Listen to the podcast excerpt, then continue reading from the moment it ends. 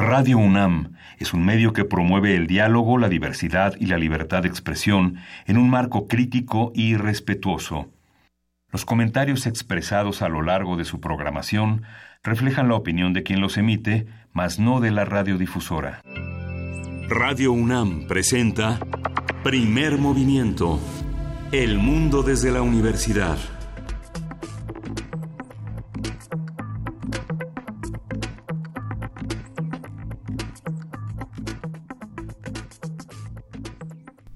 Buenos días, hoy es martes 25 de septiembre, son las 7.06 de la mañana y estamos aquí en la cabina de Radio NAM, primer movimiento. Juana Inés de esa, buenos días. Buenos días, Miguel Ángel, Luisa Iglesias. Estábamos fuera del aire teniendo una serie de... ¿Qué pasó? teniendo una serie de discusiones sobre eh, la ética de los tiempos. Esa fue mi cuchara diciendo buenos días a todos Esa fue su ustedes. cuchara diciendo yo también vine, muy bien. ¿Qué disertaciones tenían fuera del aire que los, de- cuando llegué los vi platicando con mucha Dije, intensidad? Lu- Luisa va a llegar hoy con una trenza muy bonita. Doble Dos. trenza. Doble trenza. Me corté mis trenzas. No, No, no me las No, corté, no nomás, me las hice. Eso es una mañana compleja. Yo creo para nuestro país uno pensaría que vamos a poder tocar otros temas, que vamos a poder seguir con otras realidades y no, seguimos en un, en un momento difícil, sin duda. Pero bueno, ¿por qué será bueno comenzar? ¿qué quieres de todo? Bueno, una inundación en Michoacán. de Michoacán.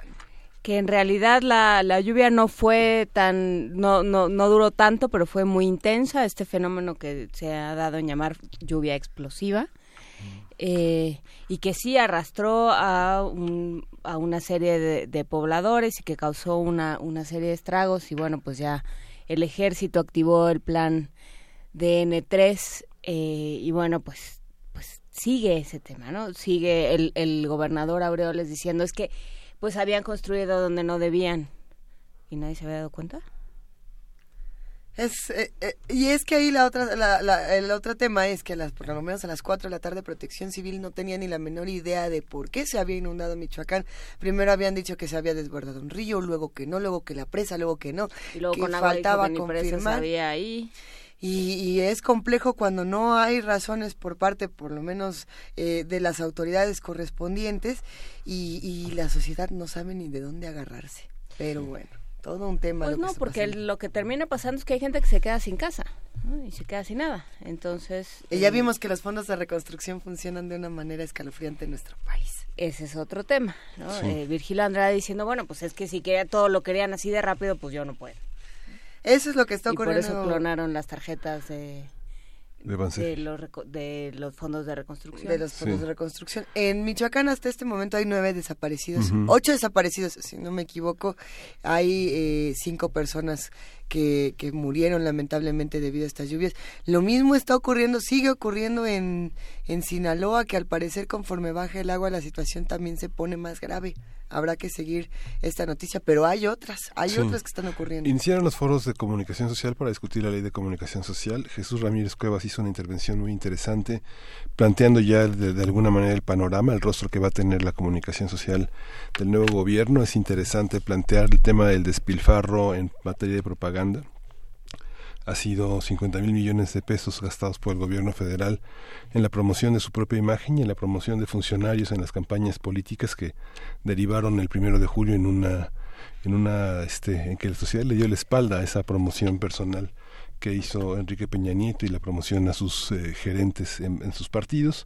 Hay una parte muy interesante, aclaró el tema de la prensa FIFI, que es una cuestión interesante, que dijo que no es, que es un adjetivo en realidad, que no es este, es una manera de referirse también a la opacidad de ciertos medios que no, no, no declaran su, no, presumen de neutralidad, pero parece que no la practican y que es importante señalar que hay adjetivos que empleó el, este, el próximo presidente Andrés Manuel López Obrador eh, para referirse a ese tipo de prensa que deben de transparentar sus, eh, sus posturas, a qué grupos pertenecen y quiénes son. Sí, curiosamente, eh, cuando profirió ese adjetivo fue para referirse a, eh, para, para responder a una serie de agresiones por parte de esa prensa. Entonces, eh, creo que ahí hay un matiz Sí. que se tiene que guardar. Digamos, dejar el adjetivo de lado porque no sirve y más bien concentrarse en adjetivo y en, sustantivos, concentrarse en búsquedas, concentrarse en peticiones de cuentas. Sí, justamente es este esa petición, ¿no? Que abandonen esa presunción de neutralidad y asuman la postura que tienen, ¿no? Tenemos que mandarles saludos a los que ya están haciendo comunidad con nosotros. Gracias de verdad por escribirnos desde tan temprano. Pablo Extinto, Rafael Ruiz Tejada, eh, Ma Mancini y demás. Ma Mancini, eh, ¿que dónde está? Mancini. En, ¿Dónde está? ¿En Venecia? Y... Es lo que estaba viendo, como que se antoja. Gracias a los que ya están haciendo comunidad con nosotros desde tan temprano. Sí, eh, sin duda vamos a seguir discutiendo esta mañana compleja entre todos. Vamos a seguir analizando todo lo que ocurre y tratando de no olvidar, sobre todo, todas estas noticias tan complejas desde lo que estaba ocurriendo en Jalisco, Sinaloa, Michoacán, lo que ocurrió la noche de ayer en la Ciudad de México, que fue una noche bastante violenta. En fin, ¿de qué vamos a hablar el día de hoy, Miguel Ángel? Hoy vamos a tener este, en este martes de salud el Alzheimer y otras demencias, una, un, tema urgente, necesario de tratar. Vamos a conversar con Carlos Alberto Cano Gutiérrez, él es director del Instituto de Envejecimiento de la Facultad de Medicina de la Pontificia Universidad Javeriana en Bogotá. Hablaremos de Arcadia, la primera muestra internacional de cine rescatado y restaurado. Vamos a estar platicando con Hugo Villa. Smythe, él es director general de actividades cinematográficas de la UNAM, instancia encargada de la preservación y difusión del acervo de la Filmoteca de la Universidad. Y en la nota nacional, Lorenzo Meyer eh, va a revisar las decisiones del Tribunal Electoral. Vamos a tener este comentario de, eh, de Meyer, quien es investigador universitario, concentrado en la política mexicana del siglo XX a la actualidad. En la nota internacional, el eterno vaivén del Brexit. Vamos a platicar con el doctor Javier Oliva, profesor investigador de la Facultad de Ciencias Políticas y Sociales de la UNAM. En la poesía necesaria te toca a ti. Hoy me toca a mí. Hoy te toca a ti. Creo que sí. Sí, y ahí, y ahí la tenemos, más que lista. Tenemos también una mesa importante, el neoliberalismo, sus orígenes y consecuencias. Una conversación con Fernando Escalante González, sociólogo y profesor del Centro de Estudios Internacionales del Colegio de México. Vamos a hablar también de los talleres en arte y fomento a la lectura en IBI México, este espacio tan importante para la literatura de jóvenes y de niños. Vamos a conversar con Ángeles Trujillo Guerrero. Ella es comunicóloga, coordina los talleres que se imparten en la Biblioteca IBI México. Mandamos un gran abrazo a los que nos escuchan y los invitamos a que se queden con nosotros de 7 a 10 de la mañana en el 860 de AM, en el 96.1 de FM y en www.radio.unam.mx. ¿Qué vamos a escuchar, Miguel Ángel? Vamos a escuchar de Mouse on the Keys Clarity.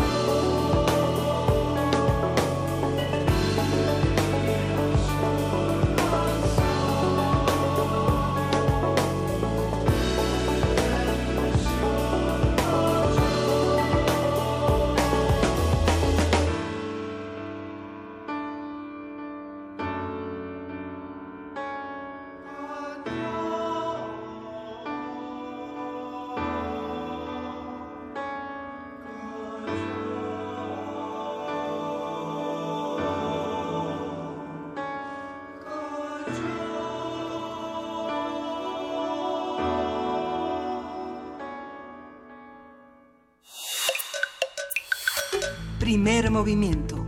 Hacemos comunidad. Martes de Salud.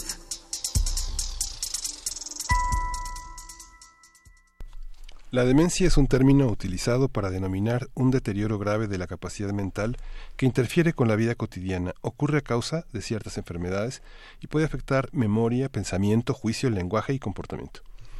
El Alzheimer es el tipo más común de demencia, por lo menos el más conocido, pero existen otras formas frecuentes como la demencia vascular y la demencia por cuerpos de Lewy.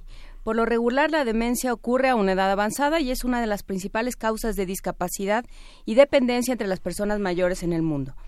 Según cifras de la Organización Mundial de la Salud, en el mundo hay alrededor de 50 millones de personas que padecen demencia y cada año se registran 10 millones de nuevos casos. En nuestro país, de acuerdo con información del Instituto Nacional de Geriatría, se tienen registrados 800.000 casos de demencias, de los cuales dos tercios son por Alzheimer, enfermedad que afecta anualmente aproximadamente 28 de cada mil adultos mayores de 60 años. Vamos a platicar sobre el concepto de demencia, cómo se define, cómo se diagnostica, qué cuidados requiere el paciente, qué cuidados requieren quienes están alrededor del paciente.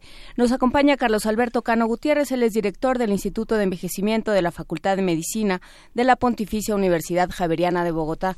Buenos días, Carlos Cano, gracias por platicar con nosotros. Muy buenos días, encantado de estar con ustedes, con Radio UNAM, con su programa de primer movimiento y por supuesto dispuesto a que todos los oyentes eh, puedan eh, beneficiarse de este interesante tema sobre la enfermedad de Alzheimer. Cuéntanos, eh, ¿qué sabemos y qué nos falta por saber de, de, las demencias y del Alzheimer en particular? Pues primero, es clarísimo, como hacen ustedes en la introducción, que la enfermedad de Alzheimer es la más frecuente de todas las demencias, pero no es la única. Es decir, existen más de 100 causas de demencia siendo la gran protagonista desde luego la enfermedad de Alzheimer. Y esta entidad clínica, esta enfermedad, es dependiente de la edad, por lo cual, ante el envejecimiento poblacional que el mundo entero tiene y México desde luego no es ajeno a ello, pues tendremos desde luego esta presencia de esta situación de una forma, podríamos decir, epidémica en la medida en que la población va envejeciendo. La, la, demencia para muchos es considerada una enfermedad y para otros es considerado simplemente un deterioro de, de la memoria o de ciertas facultades. Eh, ¿Cómo podemos marcar una línea tan delgada entre lo que es un padecimiento y lo que es simplemente una condición? Desde luego, esa situación es una situación de amplia discusión porque hay muchos tipos de memoria que se modifican, que cambian con el envejecimiento. Por ejemplo, hay una memoria que los especialistas denominan como memoria semántica, que es la del conocimiento. Esta memoria no cambia con los años.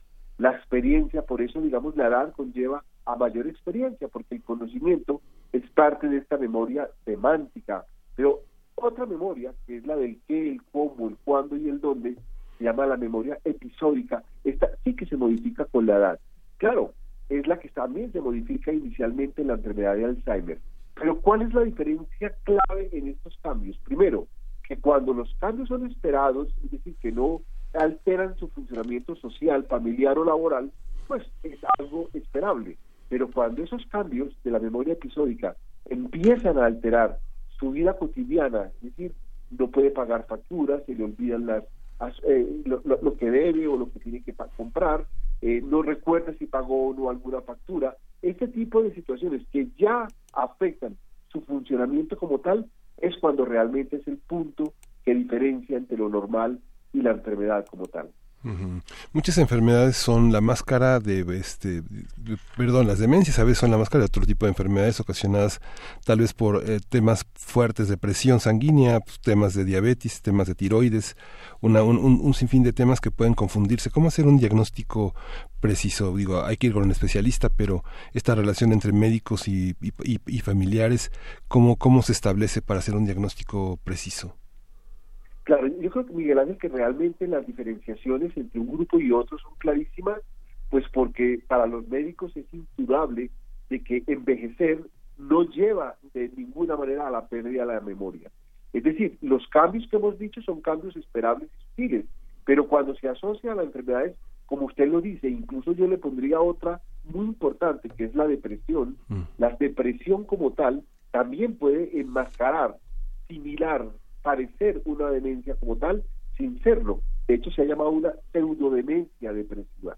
Estas enfermedades como tal deben tener, por supuesto, un control médico, pero es importante como factor general a todos los que nos escuchan que esos cambios, independiente de la relación que puedan tener o no con alguna enfermedad, pues son eh, desde luego consultables, son tratables, abordables y que es muy importante si esas alteraciones están llevando a que las personas tengan una vida distinta con mayor, mayor riesgo, con mayor vulnerabilidad, pues desde luego consultar, porque desde luego las voluntades anticipadas, por un lado, y la posibilidad de anticiparnos nosotros mismos a hechos, eh, digamos, lamentables, como por ejemplo perderse, porque se ve con mucha frecuencia que cuando la enfermedad va evolucionando las personas se pueden perder y al final pues desaparecen y es una angustia terrible para la familia y para quienes los quieren, pues desde luego son signos de alarma que deberíamos tener.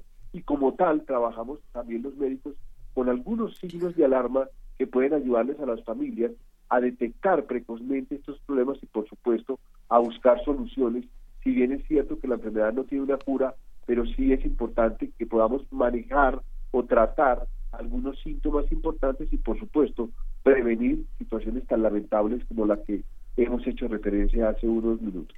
¿A partir de qué edad podemos hablar de demencia y, y cuándo, eh, cómo no confundirla justamente con otro tipo de padecimientos? De, hay quien dice, es que a ver, la demencia, por ejemplo, no la podemos encontrar ni, de ninguna manera en niños, solamente a partir de 85 años. Hay otros que dicen, no, bueno, conocemos a muchos adolescentes, adultos, niños jóvenes, etcétera, que pueden tener este tipo de deterioros cognitivos. ¿Qué pasa con esto? Perfecto, excelente pregunta. Yo creo que, eh, digamos, la enfermedad como tal no tiene una edad específica para hablar de su aparición, sin embargo, podemos hacer algunas referencias. Es claramente dependiente de la edad, especialmente la enfermedad de Alzheimer. Existen algunas otras demencias que no son Alzheimer de aparición temprana, eh, por ejemplo, la demencia asociada al complejo de la, del SIDA como tal, de una infección, eh, la demencia secundaria a otras enfermedades infecciosas. Eso es exótico, eso es raro. La enfermedad de Alzheimer más temprana que se ha diagnosticado en el mundo ha sido a los 30 años. Y esas son exclusivamente de familias que lo heredan de padres a hijos, que el 50% de los hijos van a tener la enfermedad de uno de sus padres. Eso se llama técnicamente una herencia dominante. Y esas situaciones son raras en Colombia incluso tenemos una, la familia más grande del mundo, con más de 5.000 personas que se afectan con esta enfermedad de esta manera de aparición temprana. Pero realmente la enfermedad es de aparición mucho más tardía y por supuesto cuando existen alteraciones o perdón, antecedentes en la familia, pues también se debe consultar sobre todo para poder diagnosticar si existe una relación genética en estas presentaciones, dado que la gran mayoría de la enfermedad de Alzheimer no es hereditaria, no es una enfermedad que se herede de padres a hijos. Lo que pasa es que cuando tienen familias muy longevas, pues generalmente en ellos se va a encontrar algún caso de enfermedad de Alzheimer y la gente realmente lo asocia con la herencia, pero simplemente es una situación estadística.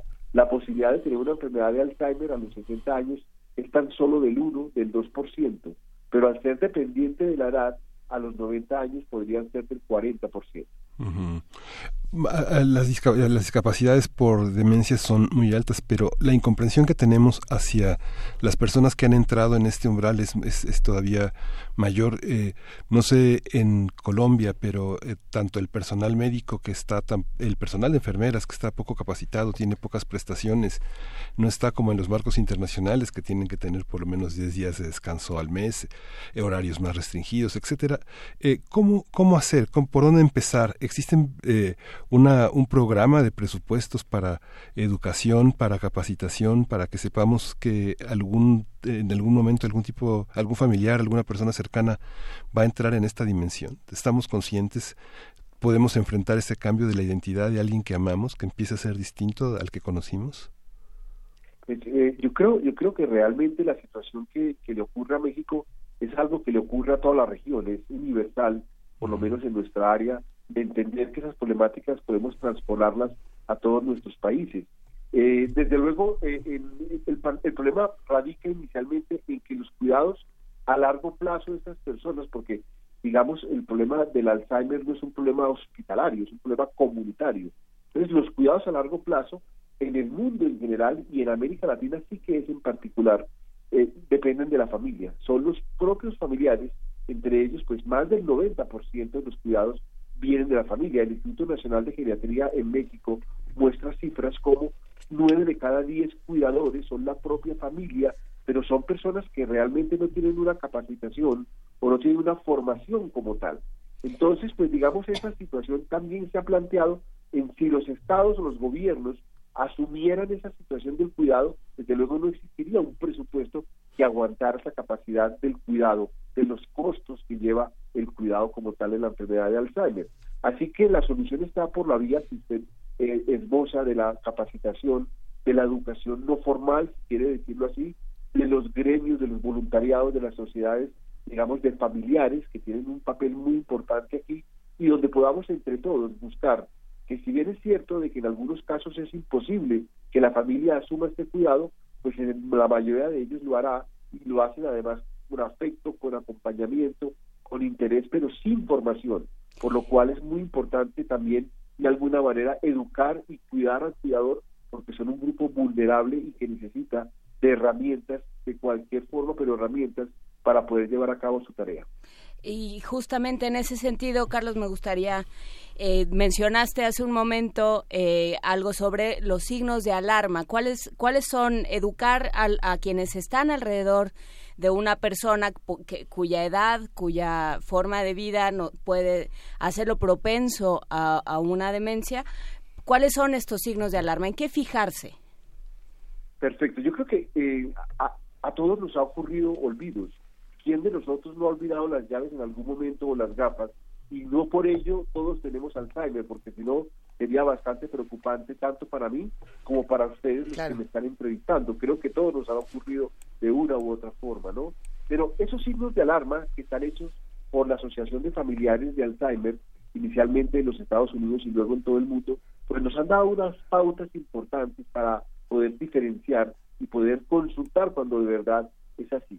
El primero de ellos, que es el más importante, es que la pérdida de memoria que esta persona tiene es una pérdida de memoria persistente, continua, progresiva. Se habla incluso de que más de seis meses con estas pérdidas de memoria, de un cambio que algo no, no existía antes. Es decir, es una persona que era completamente normal y que en su situación basal empieza a cambiar, a perder esa memoria. Pero que esos cambios en su pérdida de memoria le van a incidir notoriamente en sus finanzas, en su funcionamiento, en la realización de sus actividades instrumentales de la vida diaria, es decir, que realmente va a tener una injerencia importante en su desarrollo como ser humano.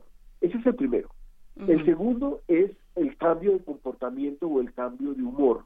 Sí, todos tenemos un día malo, todos tenemos días en los cuales no estamos eh, eh, de buenas migas con los demás, pero esa situación de un cambio en su personalidad, en su comportamiento, que se tornan irritables, irascibles, agresivos, que persisten en el tiempo, es otra de los signos de alarma.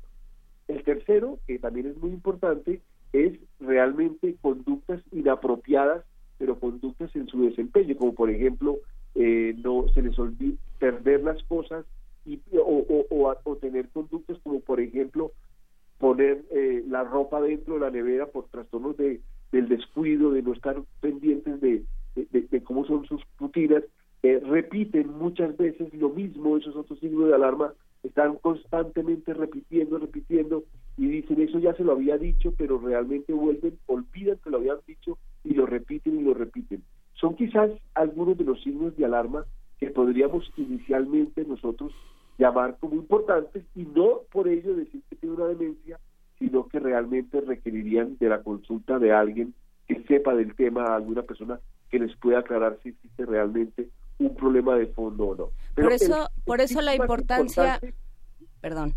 Dígame. No, pues de ahí la importancia de que sean eh, gente cercana, porque entonces tienes un piso. Si te dice es que no se sabe los ríos de Europa, no, pues que nunca se supo los ríos de Europa, ¿no? No es que sea un olvido eh, de ahora, ¿no? Es que eso nunca lo supo. Sí. Por supuesto, sí. Una de las preguntas de las pruebas de memoria es que me entienden diciendo, dígame los cinco países magrebitas, pero es que si nunca se han sabido los cinco países magrebitas, difícilmente se podrá saber los países magrebitas, pero si le dicen Dígame los países del norte de América y no se lo sabe y toda la vida se lo supo, posiblemente allí sí haya un cambio. Es decir, eso es muy importante uniéndolo con la pregunta de Miguel Ángel previamente, la que decía que cuando una persona ha tenido problemas desde el nacimiento, como por ejemplo un retardo mental o una esquizofrenia en la juventud o una enfermedad mental mayor, pues realmente esa persona es distinta a quien teniendo toda una vida normal, 60, 70, 80 años, empieza a tener estos cambios. Eso es muy importante identificarlo. Y por eso cuando se evalúa la pérdida de memoria es porque es pérdida de memoria, no memoria que nunca ha tenido. Así que es un punto importante, de verdad, Juan Inés, dentro del tema que usted está haciendo referencia. Que hay otro tema que también es grave y es el maltrato que, reciben este tipo de, personas, las comunidades de adultos mayores justamente que comienzan a mostrar eh, síntomas de pérdida de memoria y ah, todos los que nos escuchan, ya sea en comunidad con nosotros, nosotros mismos en esta cabina, eh, usted doctor, todos vamos a decir que tratamos muy bonito a nuestros papás, a nuestros abuelos, a nuestros compañeros de, trabajo de, de, donde sea adultos mayores, pero lo cierto es que eh, nos toca por lo menos ver, si no hacerlo, muchas veces diciendo, a ver, mamá, es que ya te dije, o papá, ya te lo dije 20 veces, o el, ay, no puedes, dámelo. Y, la desesperación de, tratar con este tipo, digamos, de, pérdida de capacidades cognitivas, eh, ¿qué, cómo, ¿cómo le hacemos? Porque lo que ocurre ahí es que muchas personas ya no llevan a estos adultos a atenderse. Y realmente esa situación es eh, muy, muy, muy importante, Luis, muy frecuente en todos, pero hay un punto cardinal, hay un punto que diferencia claramente una situación de otra. Es que todas las familias, cuando tienen esta sobrecarga, digamos, de lo que es la pérdida de una función mental en un familiar, lo asumen como una situación de intolerancia, pero cuando ellos conocen el diagnóstico, cuando alguien les dice, mire, su padre o su madre es inocente de una enfermedad de Alzheimer de la cual le está progresando como la, la ha dado a otras personas y él no tiene esa culpabilidad, la familia tiene un cambio radical en su comprensión y en su entendimiento y pasan de ser una carga a ser una comprensión. Desde luego, cuando existen situaciones de agoto, de agote, de, cansancio del cuidador, por eso justamente esa situación de que se les llena la copa, ya no aguantan más, pues hay salidas de respiro o posibilidades de, de ayuda, como por ejemplo cuando preguntan qué fecha es, qué fecha es, tenerles un calendario y decir, ya sé que se te olvida un poco las cosas, miremos el calendario y tú vas a mirar qué fecha es y me traes la fecha y lo escribimos, en fin. Hay muchas técnicas que pueden ayudar a disminuir esa situación de estrés.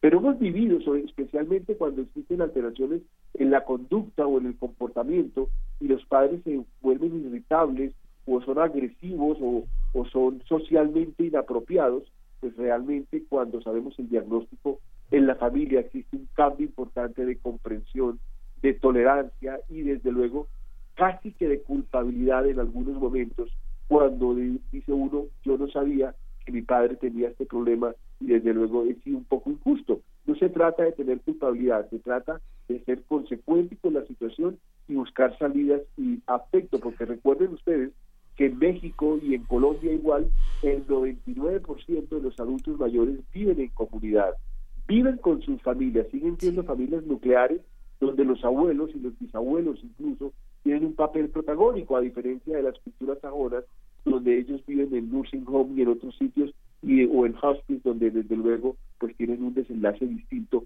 a lo que es nuestra cultura latina. Claro, pero eso implica también que los cuidadores necesitan otro tipo de cuidados, no son profesionales, como decía Miguel Ángel. ¿Cómo, cómo cuidarse los cuidadores? ¿En qué se tienen que fijar eh, ellos mismos. O sea, además de atender a, un paciente o atender a un, a un, adulto mayor, en qué fijarse y, qué signos de alarma puede tener un cuidador consigo mismo. Por supuesto, hay un capítulo enorme de la medicina del paciente con demencia que se llama cuidar al cuidador. Son personas vulnerables, son personas que tienen incluso su propio síndrome de agotamiento del cuidador, se cansan. Entonces, pues eh, incluso la Sociedad Española de Pediatría en su página web, usted, y, las personas hoy en día son bastante hábiles para buscar información en Google o en Internet, pues podrían buscar eh, cuidar al cuidador. Esa frase de cómo cuidar al cuidador van a encontrar muchas estrategias de cómo disminuir esa carga del cuidador. algunas de estas situaciones, y desde luego la principal, es la educación. Educar al cuidador, es decir, educando al cuidador, saber que el cuidador de unos riesgos y poder incidir sobre ellos es una de las principales medidas. Pero por supuesto, el cuidador tiene, tiene derecho al respiro, tiene derecho al descanso, así sea la propia familia, tiene derecho incluso a una remuneración, es una situación que en algunos países desarrollados empieza a verse como una opción. Es decir, los estados que tienen unas finanzas más eh, eh, gruesas que pueden sostener el cuidado le pagan a los propios familiares para cuidar al cuidador. Hace poco tuvimos un congreso médico con, relacionado con el tema donde en Holanda y los cuidadores iban y registraban cuántas horas a la semana habían cuidado a su familiar y el Estado les pagaba un dinero por ello. Discutían algunos compañeros que en América Latina posiblemente existiría una dificultad en cuantificar porque tenemos una forma distinta del actual y realmente no seríamos tan directos en saber exactamente si esas horas son verdad o no y por supuesto es una situación real. Pero creo que el resumen está en eso, en buscar alternativas. Hay un grupo muy interesante de, cuidadores que lo que hacen es sectorizar el cuidado. ¿Qué quiere decir eso? Que tienen en, sus organizaciones de cuidadores, eh, ven que en el barrio existen cinco o seis personas con la enfermedad, entonces se turnan por tarde y le llevan los, los pacientes con Alzheimer a un solo cuidador y mm. los otros cinco se van a descansar o a tomar una copa o a un cine o alguna actividad distinta y se van turnando. Estos se llaman grupos de mutua ayuda y por supuesto son una de muchísimas opciones que existen en cuidar al cuidador.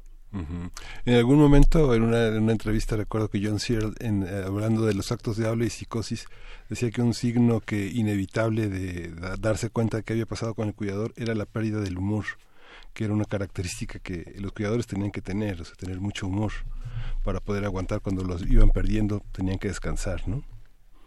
Por supuesto, yo pienso que no solamente los cuidadores, sino todos los seres humanos.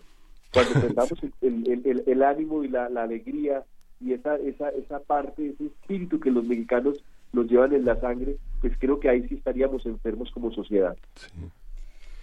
Pues en esas estamos, por supuesto, subimos a nuestras redes eh, la información sobre el cuidado del cuidador. Carlos Alberto Cano de la Universidad Javeriana de Bogotá. Eh, ¿Alguna otra, algún otro lugar donde podamos ir para encontrar eh, información sobre este tema, respuestas, ayuda, orientación?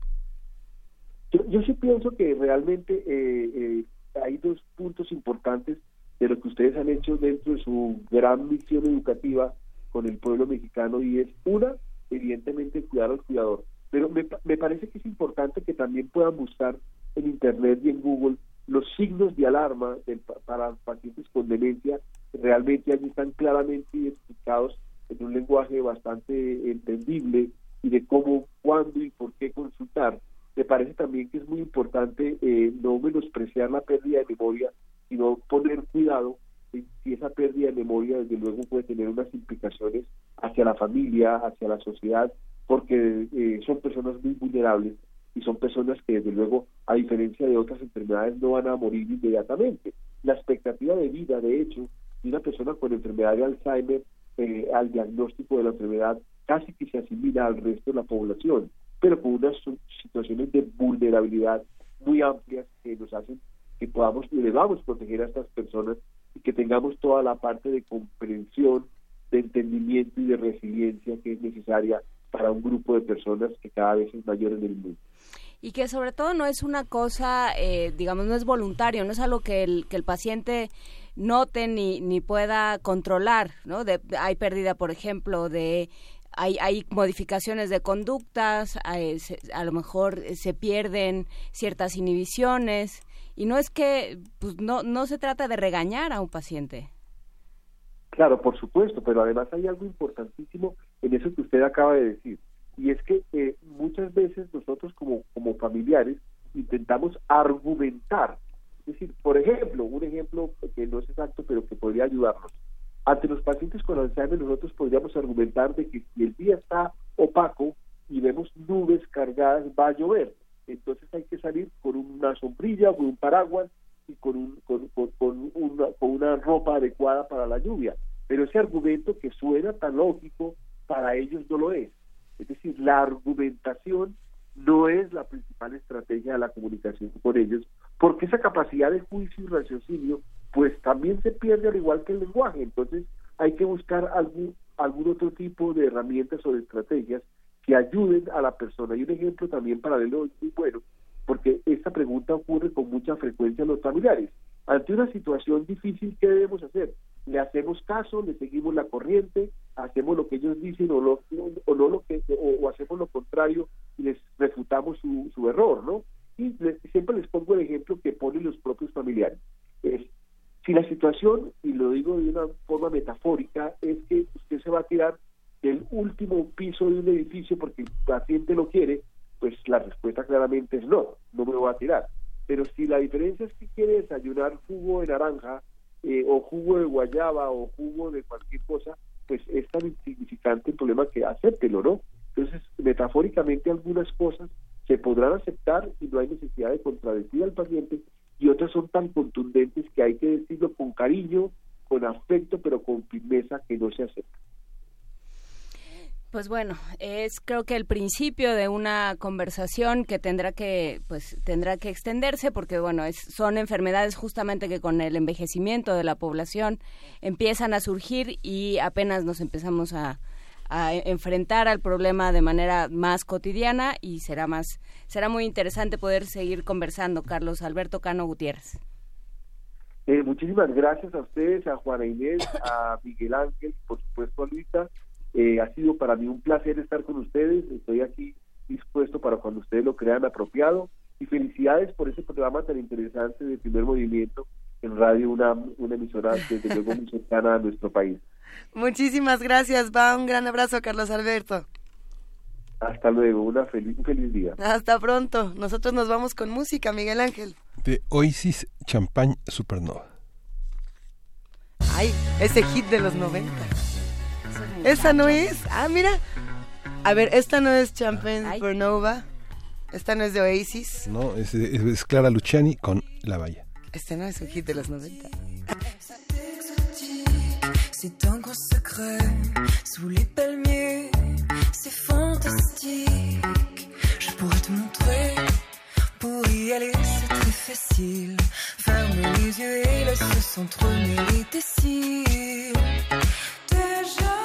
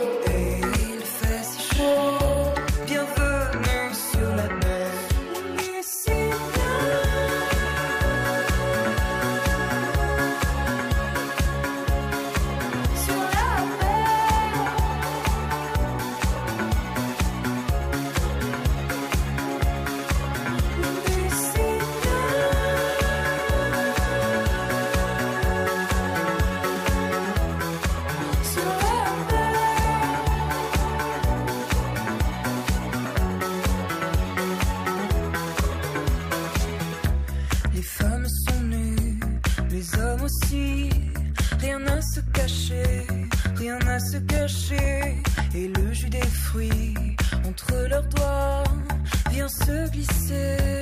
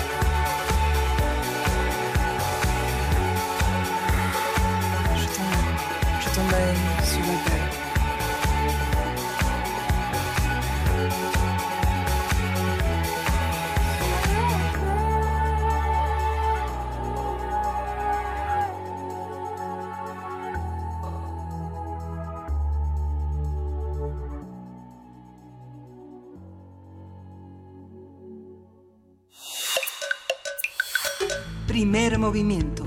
Hacemos comunidad. Y ya está en la línea desde la Filmoteca, bueno, no, supongo que a estas horas no, desde la Filmoteca de la UNAM, pero en una metafórica Filmoteca de la UNAM que tiene inter- interconstruida. Hugo Villasmith, ¿cómo estás? Buen día. Muy bien, muchísimas gracias. Buenos días.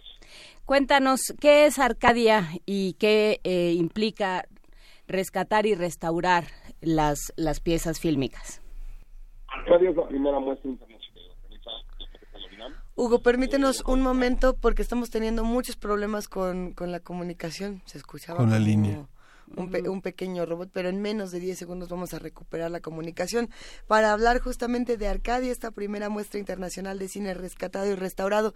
Eh, creo que es un, un, un tema interesantísimo de, de, de analizar. Ya está en la línea de nuevo Hugo Villa. ¿Cómo estás, Hugo? A ver, ahí me oyen mejor. Excelente. Cuéntanos todo, por Desde favor. Arcadia es la primera muestra, ahí Perfecto. nos quedamos. Eh, es la primera muestra de- internacional de cine restaurado y rescatado. Los, la Filmoteca habitualmente pone las películas que tienen el archivo, tanto las que están en buenas condiciones como las que se han tenido que restaurar. Los programa en las salas que eh, tenemos a disposición, tanto en CEU como en el Chopo y en algunos otros espacios que nos dejan eh, pasar películas del catálogo. Eh, sin embargo, no había en México un eh, festival específicamente pensado para eh, sacar a lucir el archivo, pues. Y eso es lo que es Arcadia, es una marquesina de lujo para lo que lo mejor que tenemos en el archivo y para que otros archivos del mundo con los que somos eh, corresponsales de algún modo nos manden eh, películas a partir de una temática específica. Este año en particular, como se trata del eh, 50 aniversario del movimiento estudiantil del 68, eh, que sin duda es importantísimo para el país y por supuesto para la universidad que estuvo ahí en, en, primer plano como protagonista, eh, pues escogimos que precisamente fuera esta temática la que nos guiara, es los jóvenes, el 68, el 68 mexicano y el 68 en otras latitudes, que de repente no lo, no lo conocemos mucho cinematográficamente.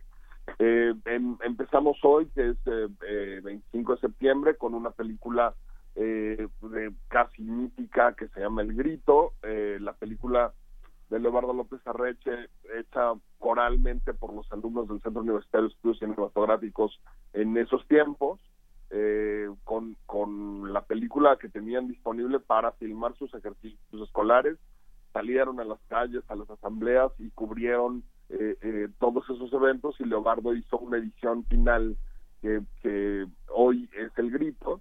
La película se restauró, se había eh, presentado para el décimo aniversario, para el, per- perdón, hace 10 años, se había presentado en una versión solamente escaneada, esto es copiada del soporte clínico al soporte digital. Esta vez lo que hicimos fue volver a hacer ese copiado con la tecnología de hoy, mejorarle en, en mucho la calidad de imagen, se le quitaron las rostaduras, las rayadas, eh, donde estaba ya la emulsión desapareciendo, se, se hizo un trabajo de recuperación de esa imagen y también se recuperó el sonido, que eso es súper importante ahí. Eh, Radio UNAM es un protagonista además porque mucho del sonido se mezcló o se, o se eh, guardó en las eh, eh, en cintas eh, en los viejos aparatos que bueno en ese tiempo no eran viejos los aparatos que tenía eh, Radio UNAM Eran de porque punta. además Radio UNAM eran de punta porque además Radio UNAM estaba en ese tiempo todavía en el campus dentro del campus central de la universidad entonces era muy fácil para los estudiantes cubrir eventos y, y dejar ahí las grabaciones en, el- en la radio ¿no? Sí, qué bueno que este, ya trepándonos a tu, a tu comentario, hay que decir que Radio UNAM tuvo un- jugó un papel fundamental en, en el desarrollo y en la comunicación de todos los eventos alrededor del 2 de octubre de 1968, lo cual pues eh, no no es cosa de, de, de manifestar causalidades, ¿no? Ni consecuencias, pero nos trajo hasta la colonia del Valle desde el campus en el, en el año de 1972, pero ese es otro tema. Eh, ¿Cómo qué podrán ver? ¿Quiénes pueden ir a Arcadia? ¿Dónde se va a exhibir? ¿Qué se puede ver? ¿Y dónde se puede consultar la cartelera, Hugo? Eh, puede ir eh, todo mundo, la entrada es libre. El único límite que tenemos es el- la disponibilidad de asientos en las salas. Ujú. Este, esa sí es limitada. Entonces tienen que llegar temprano para eh, recoger boleto en la taquilla, porque aunque esté entrada libre, se tiene que intercambiar boleto, tiene que haber este boleto en mano. Eh, es en el Centro Cultural Universitario, las tres las que tenemos ahí. Eh, también en la Facultad de Derecho va a haber algunos eventos, en la Facultad de Música, en el Cinematógrafo del Chopo, por supuesto, y en Santa María la Rivera va a haber películas. Eh, tenemos también eh, algo en el Museo de las Constituciones que es muy importante, una exposición 360 con la película del grito que va a estar pasando en, un loop ahí constante y eh, sucede entre el día de hoy 25 de septiembre y el 30 de septiembre eh, ¿Qué más? Eh, la programación la pueden ver en arcadia.unam.mx, ahí está disponible toda. Y eso, lleguen muy temprano a los eventos. Hay un cambio de programación en, el, en lo que van a ver en el programa, nuestra clausura eh, sucederá el día 30 con eh, un programa doble en la Plaza de las Tres Culturas. A las eh, 7.45 vamos a proyectar el grito y terminando el grito vamos a eh, hacer una presentación especial de clausura de una película que se llama Olimpia de José Manuel Cravioto, que es eh, una película recién terminada, nuevecita, están, no es de archivo, pero tiene muchísimo material de archivo. José Manuel lo que hace es eh, relatar con, con su ficción eh, un, los días que estuvo tomada la universidad por el ejército. Eh, para hacer eso él necesitaba de materiales de la Filmoteca la UNAM, de precisamente el, el grito. Se acercó al archivo, eh, se logró que además a través de, de UNAM obtuviéramos ahí un dinerito para que pudiera ser coproductora la Universidad de la película con una cantidad de- del presupuesto eh, y finalmente los que trabajaron las imágenes digitalmente fueron alumnos del propio de la propia universidad de la facultad de arte y diseño. Entonces creo que es muy interesante ver esta visión de el, el cine y la mirada de los estudiantes en el 68 con el material de archivo vista por un director de cine universitario porque él es egresado del CUEC eh, que egresó hace unos de- que creo que unos 10 11 años más o menos y eh, trabajada por alumnos regulares de- del curso actual de la Facultad de Arte y Diseño este y creo que esas son tres visiones muy importantes de continuidad este que, que vale la pena ver con, con en Olimpia Claro, porque además eh, es una es un hecho el, el 68 es un hecho con el que nacimos ya muchos estudiantes universitarios, muchos egresados de la de la universidad y bueno, pues hemos ido es algo que hemos ido metabolizando y, y convirtiendo en parte de nuestra historia de muchas formas. Será interesante revisar esta esta visión y este diálogo entre entre el, lo- el- los lo que tenemos, los documentos que tenemos del pasado y lo que interpretamos en el presente. exactamente esa es la idea de Olimpia Pues habrá habrá que verla. Esta este acto de clausura es en la Plaza de las Tres Culturas el viernes, el día 30 el domingo 30 el domingo 30. Muy bien, toda la información ya está en nuestras redes y por supuesto en las redes sociales y la página de la Filmoteca de la UNAM. Muchísimas gracias Hugo Villa Smith por platicar con nosotros esta mañana y por invitarnos a recuperar eh, nuestro cine y nuestros cines. Un gran abrazo. igualmente gracias a ustedes ¿Y nos vamos a música? Nos vamos a un poco más de música. Ahora, sí. Pablo Extinto, ahora sí va Oasis. Ándale. A ver, ahí está. Vámonos con Oasis. Many special people change? How many lives are living strange? Where were you while we were getting high? Slowly walking down the hall, faster than a cannonball. Where were you while we were getting high? Someday you will find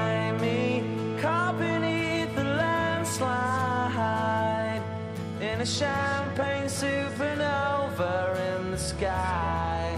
Someday you will find me caught beneath the landslide in a champagne supernova, a champagne supernova in the sky.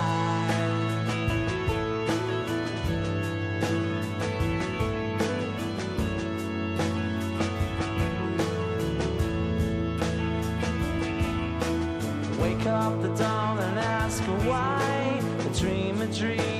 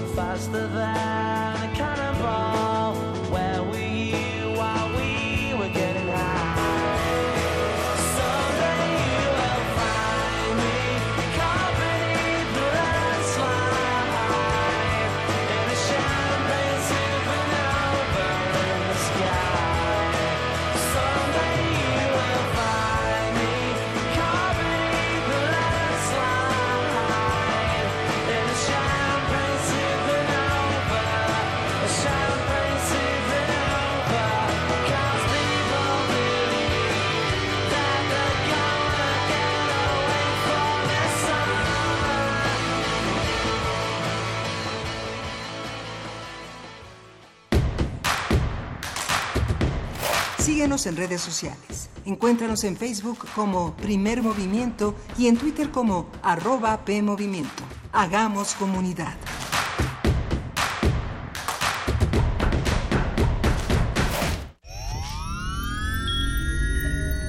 En alguna dimensión de este infinito número de universos existe un tren que conecta a Londres con Beijing. Los combustibles fósiles han sido reemplazados con biocombustible y los autos podrán volar. Donde el ser humano ha prolongado indefinidamente su esperanza de vida. Y su conciencia podría trascender su muerte. Ese universo podría ser nuestro universo. Resistor. Esto es una señal. Miércoles. 22 horas. Por el 96.1 de FM. Radio UNAM.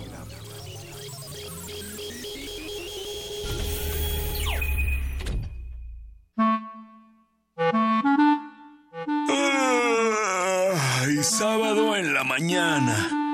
Traes la pijama puesta, nada que hacer. ¿Sabes qué hora es? Sí. Es hora de Hocus Pocus, un mundo lleno de magia, curiosidades y mucha diversión. Acompáñanos todos los sábados de 10 a 11 de la mañana por el 96.1 de tu FM. Hocus Pocus, la revista de los peques y no tan peques, y en la que la voz principal es la tuya. Forma parte de este espacio de imaginación. Radio UNAM, experiencia sonora.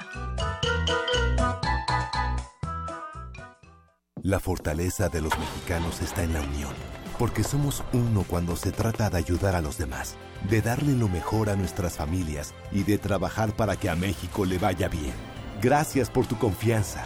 Hoy queremos decirte que tu bienestar es lo más importante para nosotros. Por eso nos vamos a esforzar cada vez más. Ese es nuestro mayor compromiso y lo haremos con responsabilidad y un profundo amor por México.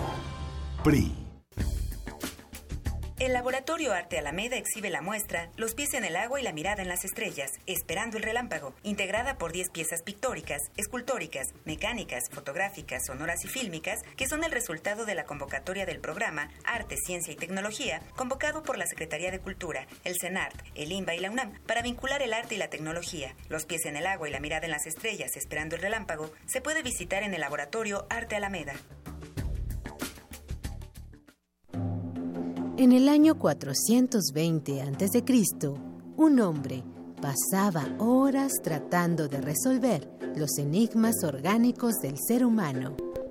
Hoy, gracias a él, lo último sobre investigación y salud llegará a tus oídos. Hipócrates 2.0. Investigación y vanguardia en salud. Escucha esta serie coproducida por el Programa Universitario de Investigación en Salud y Radio UNAM todos los martes a las 18 horas por el 96.1 de FM. Radio UNAM, Experiencia Sonora.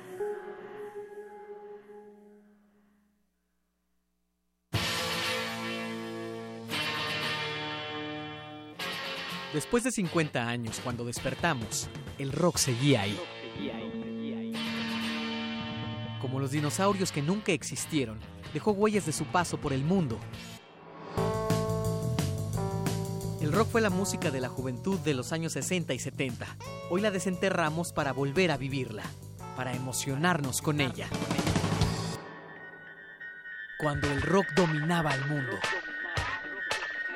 Todos los viernes a las 18.45 horas, por el 96.1 de FM. Radio UNAM, Experiencia Sonora.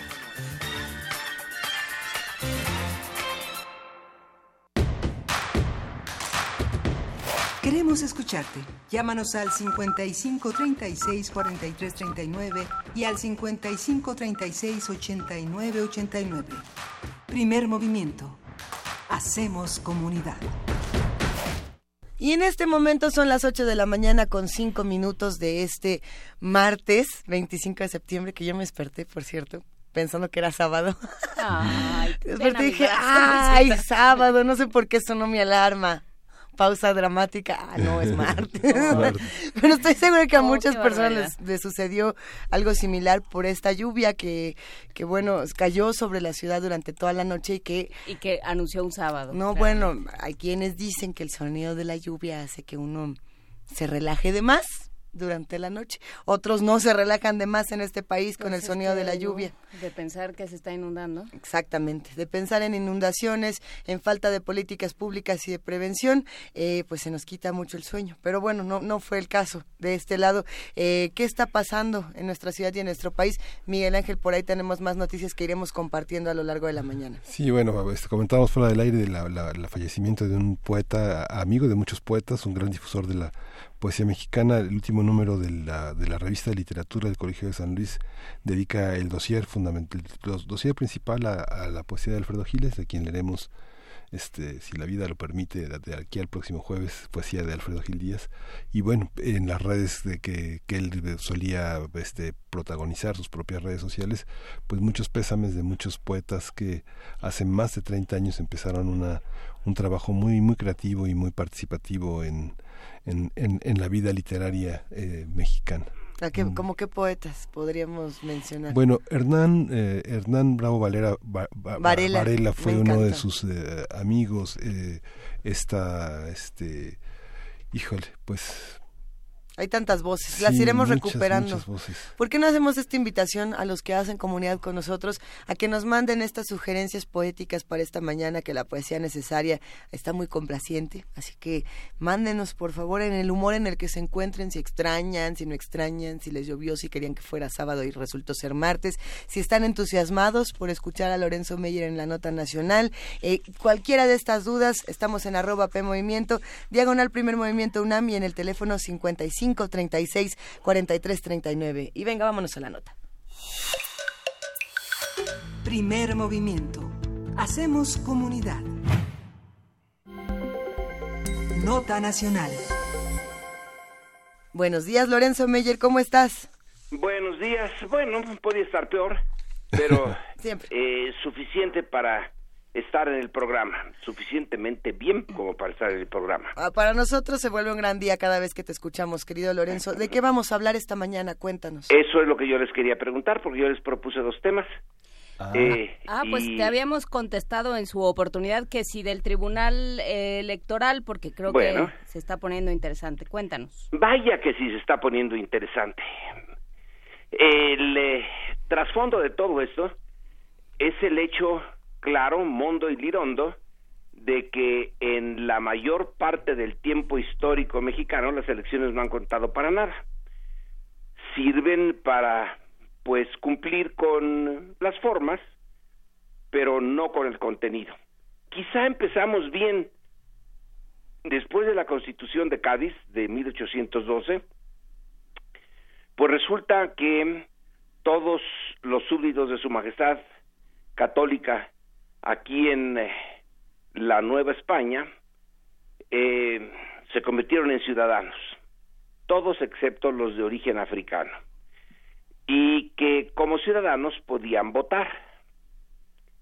Y votaron, pero votaron en medio de la guerra civil de independencia. No votaron en todas partes, votaron en algunas eh, regiones de la Nueva España. Una de esas regiones fue, pues, precisamente la capital. Eh, ¿Cómo organizar unas elecciones? Santo cielo, eso sí que era difícil, pero bueno, el cielo los iluminó y fueron por parroquias. Tenía que ver con la configuración administrativa de la iglesia. Y total, que votaron y según los estudios de Virginia Guedea, una historiadora de la UNAM, pues resulta que ganó la oposición en la primera elección moderna, digamos, ya como ciudadanos. Pero justamente por ese hecho, el virrey decidió no volver a intentar las elecciones, porque qué tal si volvía a ganar la oposición. Y de ahí para adelante, las cosas no funcionaron muy bien las elecciones del siglo XIX no son eh, realmente ejemplo de eh, elecciones que pudieran dar, que pudieran ser fuente de legitimidad del sistema. Había que cumplir con el eh, el ritual, pero nada más. Don Porfirio al final de su gobierno, de su largo gobierno, anunció que quizá México ya estaba listo para la democracia y se lo dijo a un periodista extranjero eh, en 1908. Ya estaba maduro el país, ya podía, aceptaba implícitamente que antes pues no, no se podía eh, eh, tener un ejercicio democrático. Pero en el último momento se arrepintió y las elecciones de 1910 volvieron a ser lo que eran.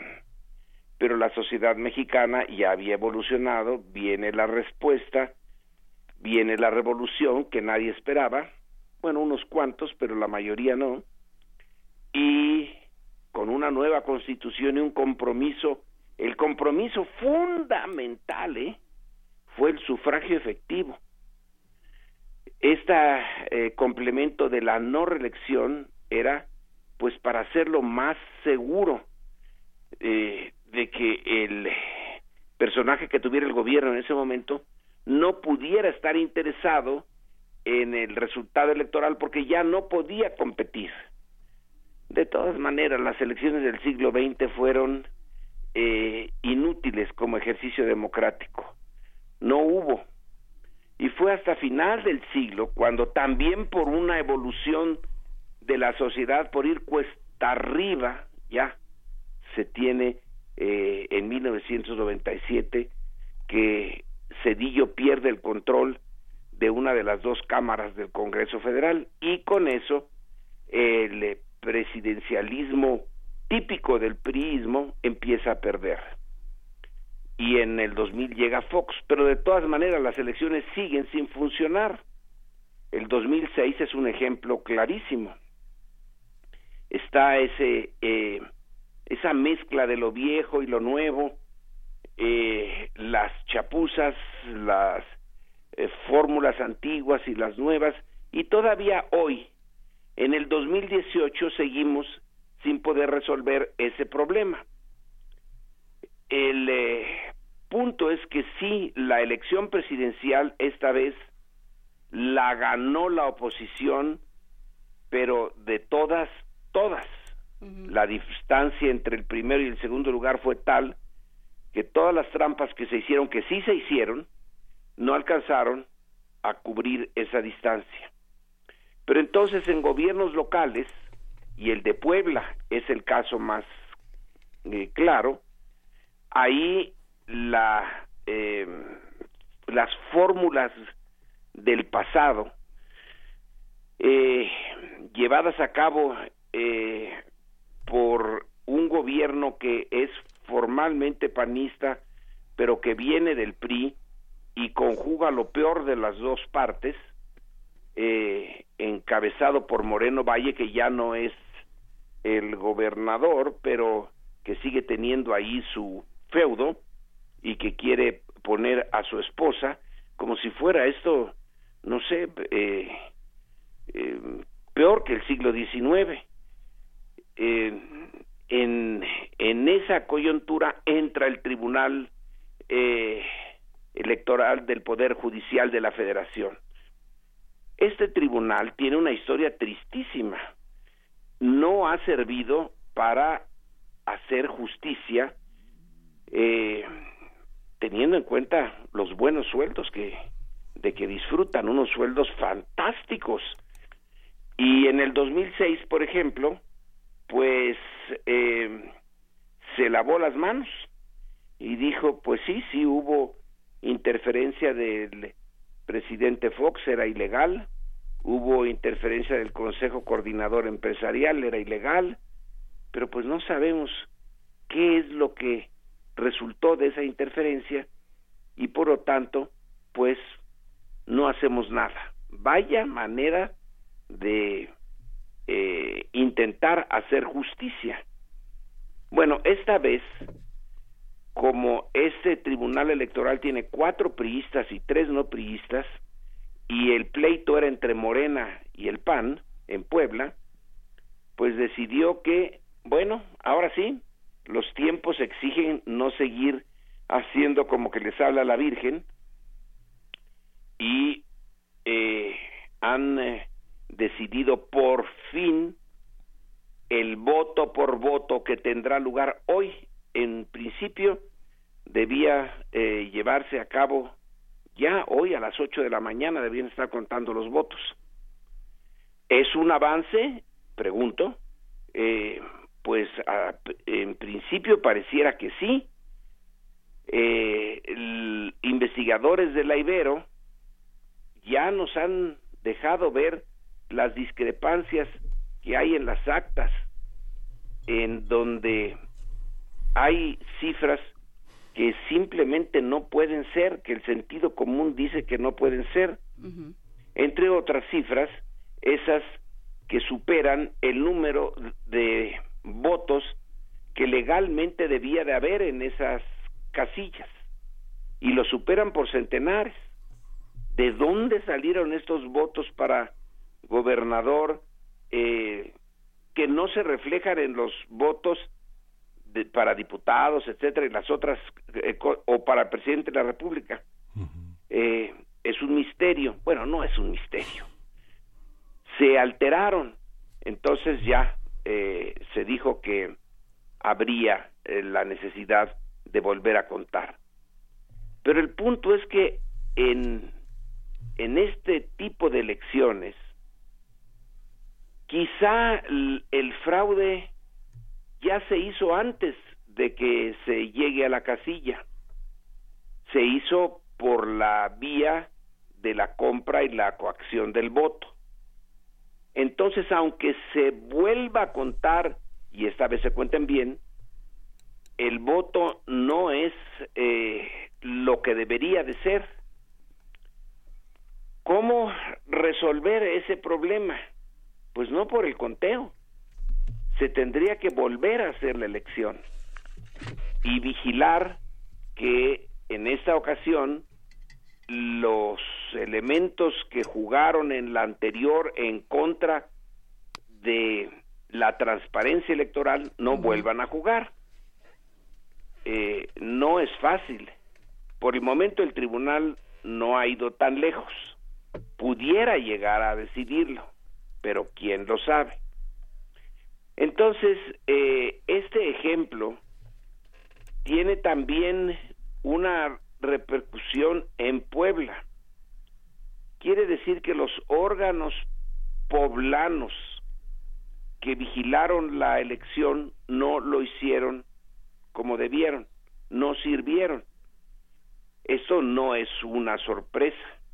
En general, todos los órganos electorales estatales, las OPLES, como se les llama o se les conoce, eh, son instrumentos del gobernador en turno, son formas eh, que caen bajo sus influencias y eh, obedecen las órdenes del gobernador, no las órdenes de la legalidad. Y tenemos dos sistemas electorales, uno federal y otro eh, local. Y los locales, francamente, no sirven. Y Puebla es un ejemplo. ¿Cuántas veces hemos cambiado de legislación eh, electoral?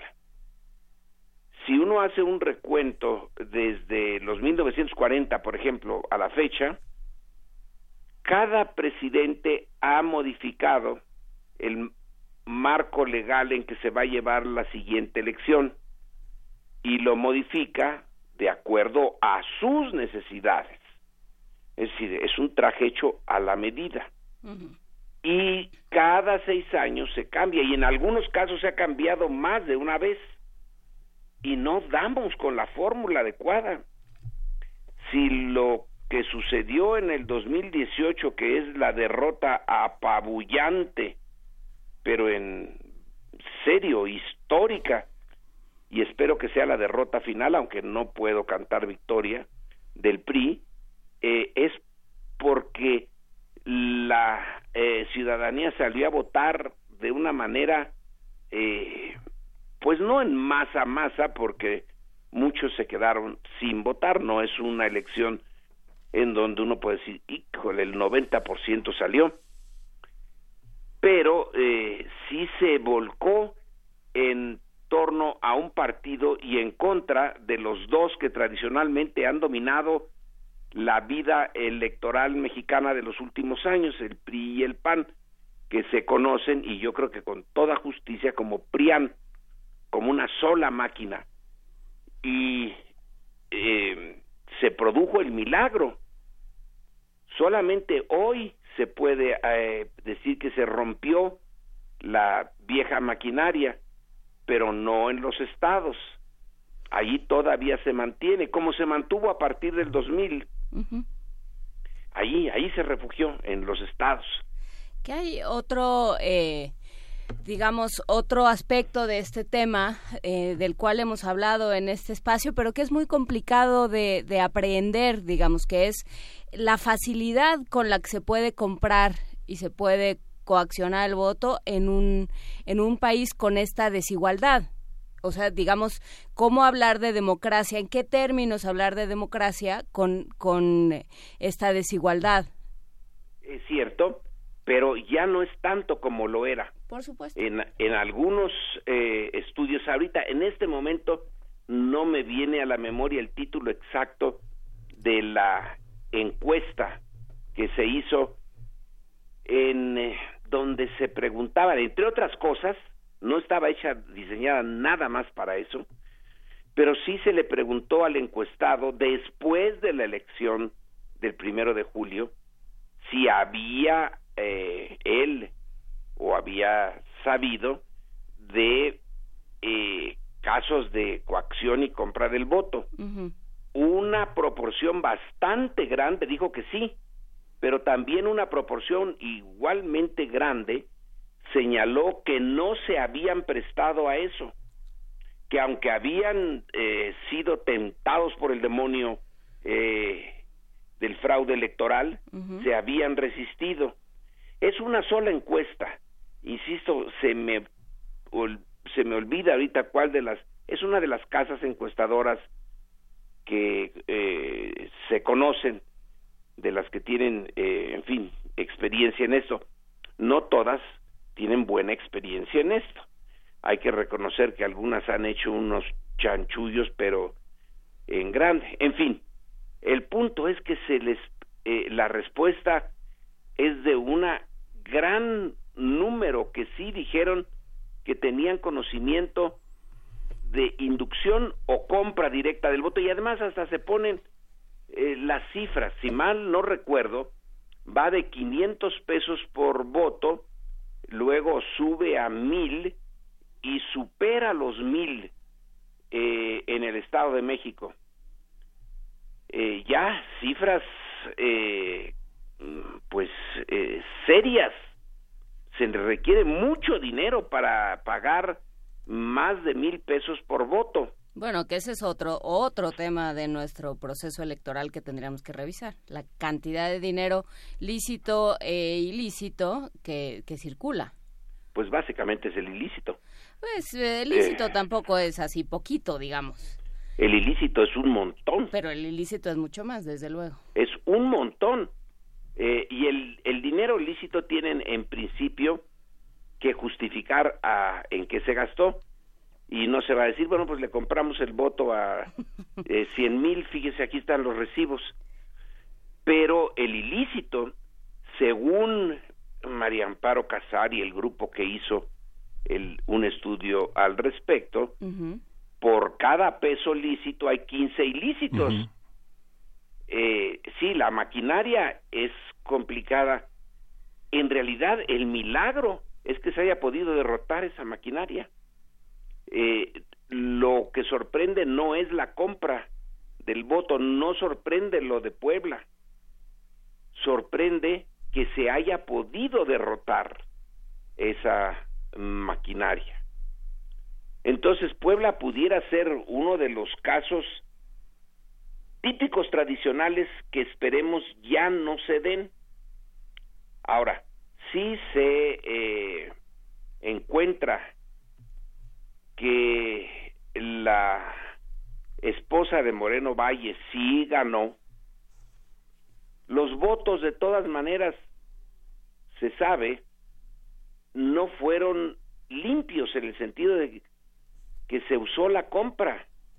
Es decir, alguien puede ir y votar y cruzar el logo del PAN o de la coalición, eh, y en efecto, sí lo hizo, pero detrás de eso está lo ilícito, y eso no se va a comprobar ni a castigar con el recuento de votos. Se castigaría si se dice la elección total está anulada y se tiene que volver a repetir. Eh, Aunque todo el mundo dice que nada, nada puede garantizar el origen de los votos que están en las cajas. O sea, 17.174 casillas cuestionadas, ¿no? porque entraron Sí, a, eh, eh, después de que se juntaron los votos en algunos de los sitios donde estaban concentrados entraron y los alteraron o las sospechas son muy altas de que eso pasó. Sí. eh, entonces en- tendría que volverse a repetir tendría que haber otra nueva elección. Había un candidato muy bueno en Puebla eh, Enrique Cárdenas el eh, ex rector de la eh, Universidad de las Américas, eh, doctorado en economía, historiador económico. Puebla tenía un candidato, pero realmente de primera. Toda la maquinaria eh, lo eh, se le echó encima y lo borró, no le dio Morena el espacio y luego cuando quiso ser eh, seguir por esa línea como candidato independiente la autoridad electoral local de Puebla le puso como condición el doble de requisitos de lo que le ponían los partidos. Era más difícil infinitamente más difícil el cumplir con los requisitos de candidato independiente que hacer un partido nuevo en eh, Puebla, un partido local, un partido de ese estado. Los dados estaban cargados y bien cargados. Yo creo que eh, es una desgracia para Puebla. Eh, pero de todas maneras, dentro de esa desgracia, el hecho de que el tribunal por fin se haya dignado a decir, ay carambas, parece que aquí las cosas estuvieron mal y vamos al voto por voto que debió de haberlo hecho en el 2006 cuando la diferencia entre el primero y el segundo lugar no llegaba al 1% y ahora en el caso de Puebla eh, no llega al 5%, pero es más del 1%. O sea que si en Puebla hubo esa razón, en el 2006 la hubo eh, 300 veces por ciento, tres veces más, cuatro veces más, y no se llevó a cabo eso. Entonces ese tribunal tampoco nos sirve, aunque haya decidido que en Puebla hay que eh, volver a contar las cosas, no es de fiar ese tribunal, no es de fiar nada, no es de fiar eh, la estructura local, no es de fiar el tribunal eh, federal, no es de fiar el INE. Aquí si se pudo cambiar es porque hubo un tsunami de votos, pero no porque la estructura estuviera eh, mm, trabajando en el sentido profundo en el que se les eh, piden, eh, para el que se les paga y se les paga muy bien, no, no lo hacen. Este fue el del primero de julio, fue realmente un triunfo ciudadano, a pesar de la existencia del INE, del tribunal, de los soples y de todas las demás cosas que en conjunto no han garantizado el voto. A ver si lo logramos para las elecciones futuras. A lo mejor este es un paso importante. Si somos optimistas podemos decir, bueno, es el principio. Llevamos un poquito de retraso, ¿no? Un poco, Porque- sí, sí. nada más. Dos, tres siglos que son, hombre. Sí, eh, en, eh, en el devenir de la humanidad son muy pocos, pero en el siglo XX y el siglo XXI, estos años, eh, la intensidad del cambio es tal que perder un sexenio, perder una, mm, un tiempo como el que estamos perdiendo ahora, es un montón para la tarea que tenemos de crear un país más o menos más o menos eh, aceptable y moderno porque estamos en competencia con otros que sí van al ritmo. Pero en fin, veamos qué es lo de Puebla, también está lo de Coyoacán. Sí. El otro, ese ya nos toca más cerquita a nosotros. Eh, el, eh, eh, ¿Cómo pudo haber llegado el PRD a comportarse eh, exactamente igual eh, o peor que el PRI? Eh, no es nada más que en Coyoacán se hayan hecho una serie de cochinadas, sino que es toda la estructura del PRD. Hoy nos eh, levantamos para eh, leer un eh, artículo bastante largo en, la, en, el Reforma, en donde se nos dice para qué sirvieron las comisiones en el Congreso y cómo una de esas comisiones, de unas de las más corruptas, pues eran las del PRD. El PRD se creó, se generó justamente para eh, combatir eh, después del 88 el fraude y la corrupción y al final eh, es una copia exacta de lo que pretendió combatir. Espero que no nos suceda eso con eh, Morena. Espero. Ay, ay, Lorenzo Meyer, ese, es- ese último espero nos ha dejado a todos eh, con muchas dudas, pero por supuesto con mucho ánimo para seguir estudiando todos estos temas. Le pasó al PSOE, eh, Lorenzo, ¿no? Sí. eh, Digo, el PSOE Bueno, sí. en un tiempo récord, ¿no? al PSOE le, le pasó, pero no, no en la forma tan brutal que le ha pasado al PRD. Si El PRD ya está casi destinado a desaparecer. El A. PSOE ha tenido que pasar por sus purgatorios, pero no ha desaparecido. Le pasa al PSOE, pero no le pasa a Podemos, que sería el equivalente, digamos, a, a, Sí. a un proceso de transición como el que se está viviendo en México, ¿no? Exactamente. eh, Uy. Ahora, toda en política, Dios santo. Los griegos que... eh, Platón, ¿no? Fue el que eh, propuso ver a la política. Bueno, creo que Aristóteles también podría entrar en esa eh, dinámica de verla como una de las funciones más importantes de el hombre como ciudad. Dije del hombre porque ahí sí las mujeres nomás no entraban, pero como una de las más sublimes a las que se podía dedicar. Eh, y viendo el resultado, dice uno, pero ¿de dónde le salió tal optimismo a estos camaradas clásicos en Grecia? Si es un problemón. No digo que no tengas eh, gentes y momentos brillantes, pero aquí en México los momentos brillantes son realmente muy pocos. Y este último es en buena medida, sí, el resultado de un liderazgo que no se corrompió y sobre todo de la ciudadanía que decidió despertar por lo menos un ratito eh, y, y llevar a cabo una insurgencia electoral. Ahora lo puede seguir haciendo, tendrá los ánimos para seguir en ese derrotero de movilizarse, exigir, ser freno de las formas tradicionales de corrupción, pues es la pregunta abierta. Y con esa pregunta nos quedamos esta mañana, querido Lorenzo Meyer. Te mandamos un gran abrazo. Muchas gracias. Muy buenos y lluviosos días. Cuídate a todos, Lorenzo Meyer. No sí, hombre.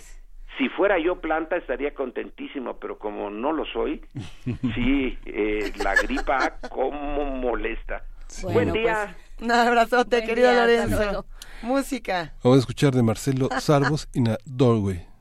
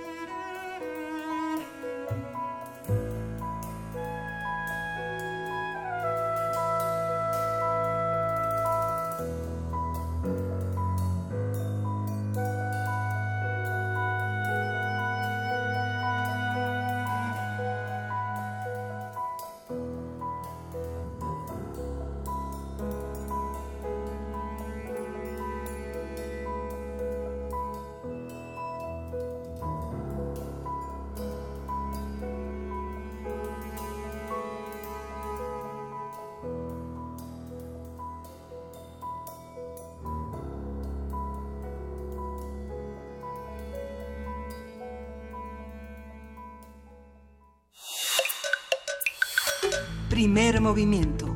Hacemos comunidad.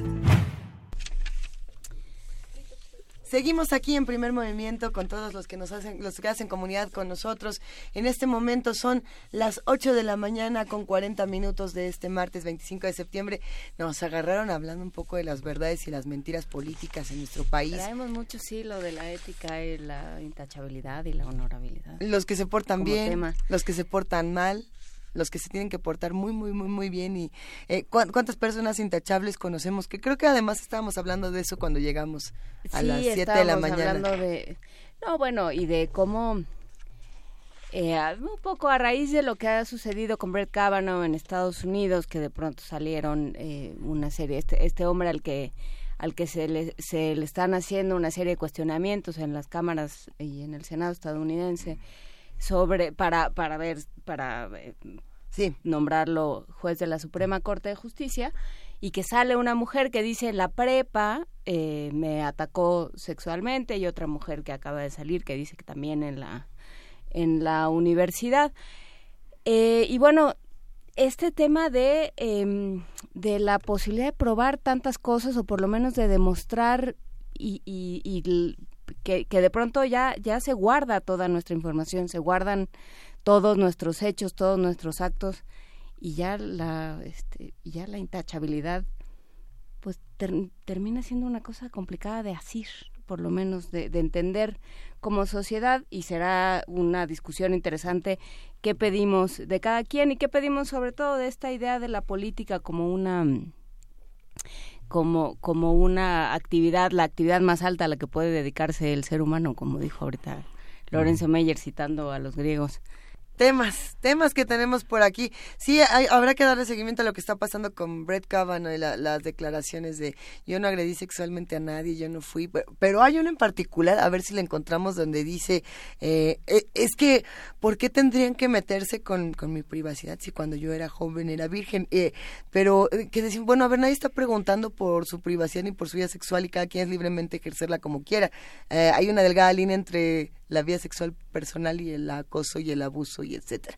Eh, ya lo iremos discutiendo más adelante porque tenemos una importante nota internacional. Nota internacional. El pasado fin de semana, Theresa May, Perdón. primera ministra británica, calificó de inaceptable el trato recibido por Reino Unido tras la cumbre celebrada en Salzburgo, en Austria, donde fue rechazada su propuesta de salida de la Unión Europea.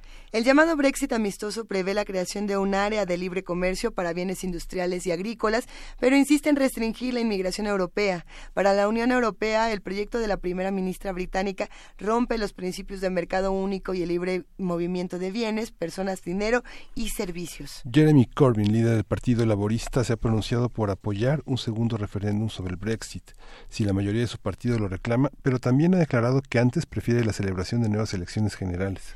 A partir de las últimas noticias sobre el Brexit, hablaremos de la respuesta al proyecto de Theresa May y las reacciones entre las fuerzas políticas en el Reino Unido. Para ello nos acompaña el doctor Javier Oliva. Él es profesor investigador de la Facultad de Ciencias Políticas y Sociales de la UNAM. ¿Cómo estás, Javier? Muy buenos días. Hola, ¿qué tal? ¿Cómo están? Buenos días. Gracias por la invitación y siguiendo este proceso tan interesante que está resultando el Brexit. Interesante, sin duda. Javier, ¿en qué va? ¿Por qué llegamos hasta aquí? ¿Cómo, cómo Yo creo fuimos que a Teresa dar May este le punto? pondría otro adjetivo, no necesariamente interesante. Cuéntanoslo todo. No, claro que sí es interesante porque las decisiones, aunque sean democráticas, pueden ser decisiones equivocadas. Esta Claro. idea de- esta idea de pueblo sabio, pues la verdad es que es bastante criticable, ¿no? Y ya saben por qué lo estoy diciendo. Aquí el aquí el tema, aquí el tema radica en que este este proceso ha resultado sumamente complicado. Por ejemplo, lo que se conoce popularmente en, Europa como la City, es decir, es, es este distrito eh, económico financiero ubicado en, el corazón histórico de, Londres, es donde se dan cita los principales bancos de la Unión Europea. Ya está planteado que se vayan o bien a Ámsterdam o a París.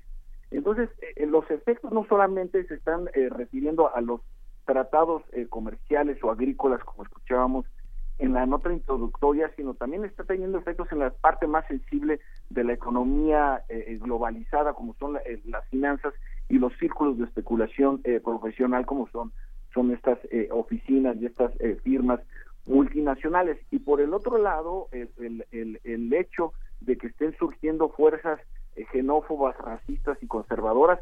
Tenemos ahora un caso excepcional en la historia de la Unión Europea, las sanciones que se le están aplicando a los gobiernos de Hungría y de Polonia, que son profundamente conservadores y lo que están eh, buscando es, son, son posiciones radicales para impedir y de plano frenar la migración forzada. Entonces, en ese contexto, el, el Brexit está eh, eh, resultando un, un, detonante de estas tendencias y que está ya, es la primera vez que Jeremy Corbyn, como líder del Partido Laborista, se pronuncia no a favor o en contra del Brexit, sino de abrir un segundo referéndum por las eh, graves consecuencias que va a traer no solamente en el ámbito económico, insisto, sino por ejemplo en el educativo para los cientos de miles de jóvenes, tanto británicos que viven en la Unión Europea, en la parte continental, quiero decir, estudiando, como viceversa, también cientos de franceses, alemanes, italianos, eh, jóvenes romanos que viven en, en, en Londres y que eh, también trabajan en distintas eh, áreas de los comercios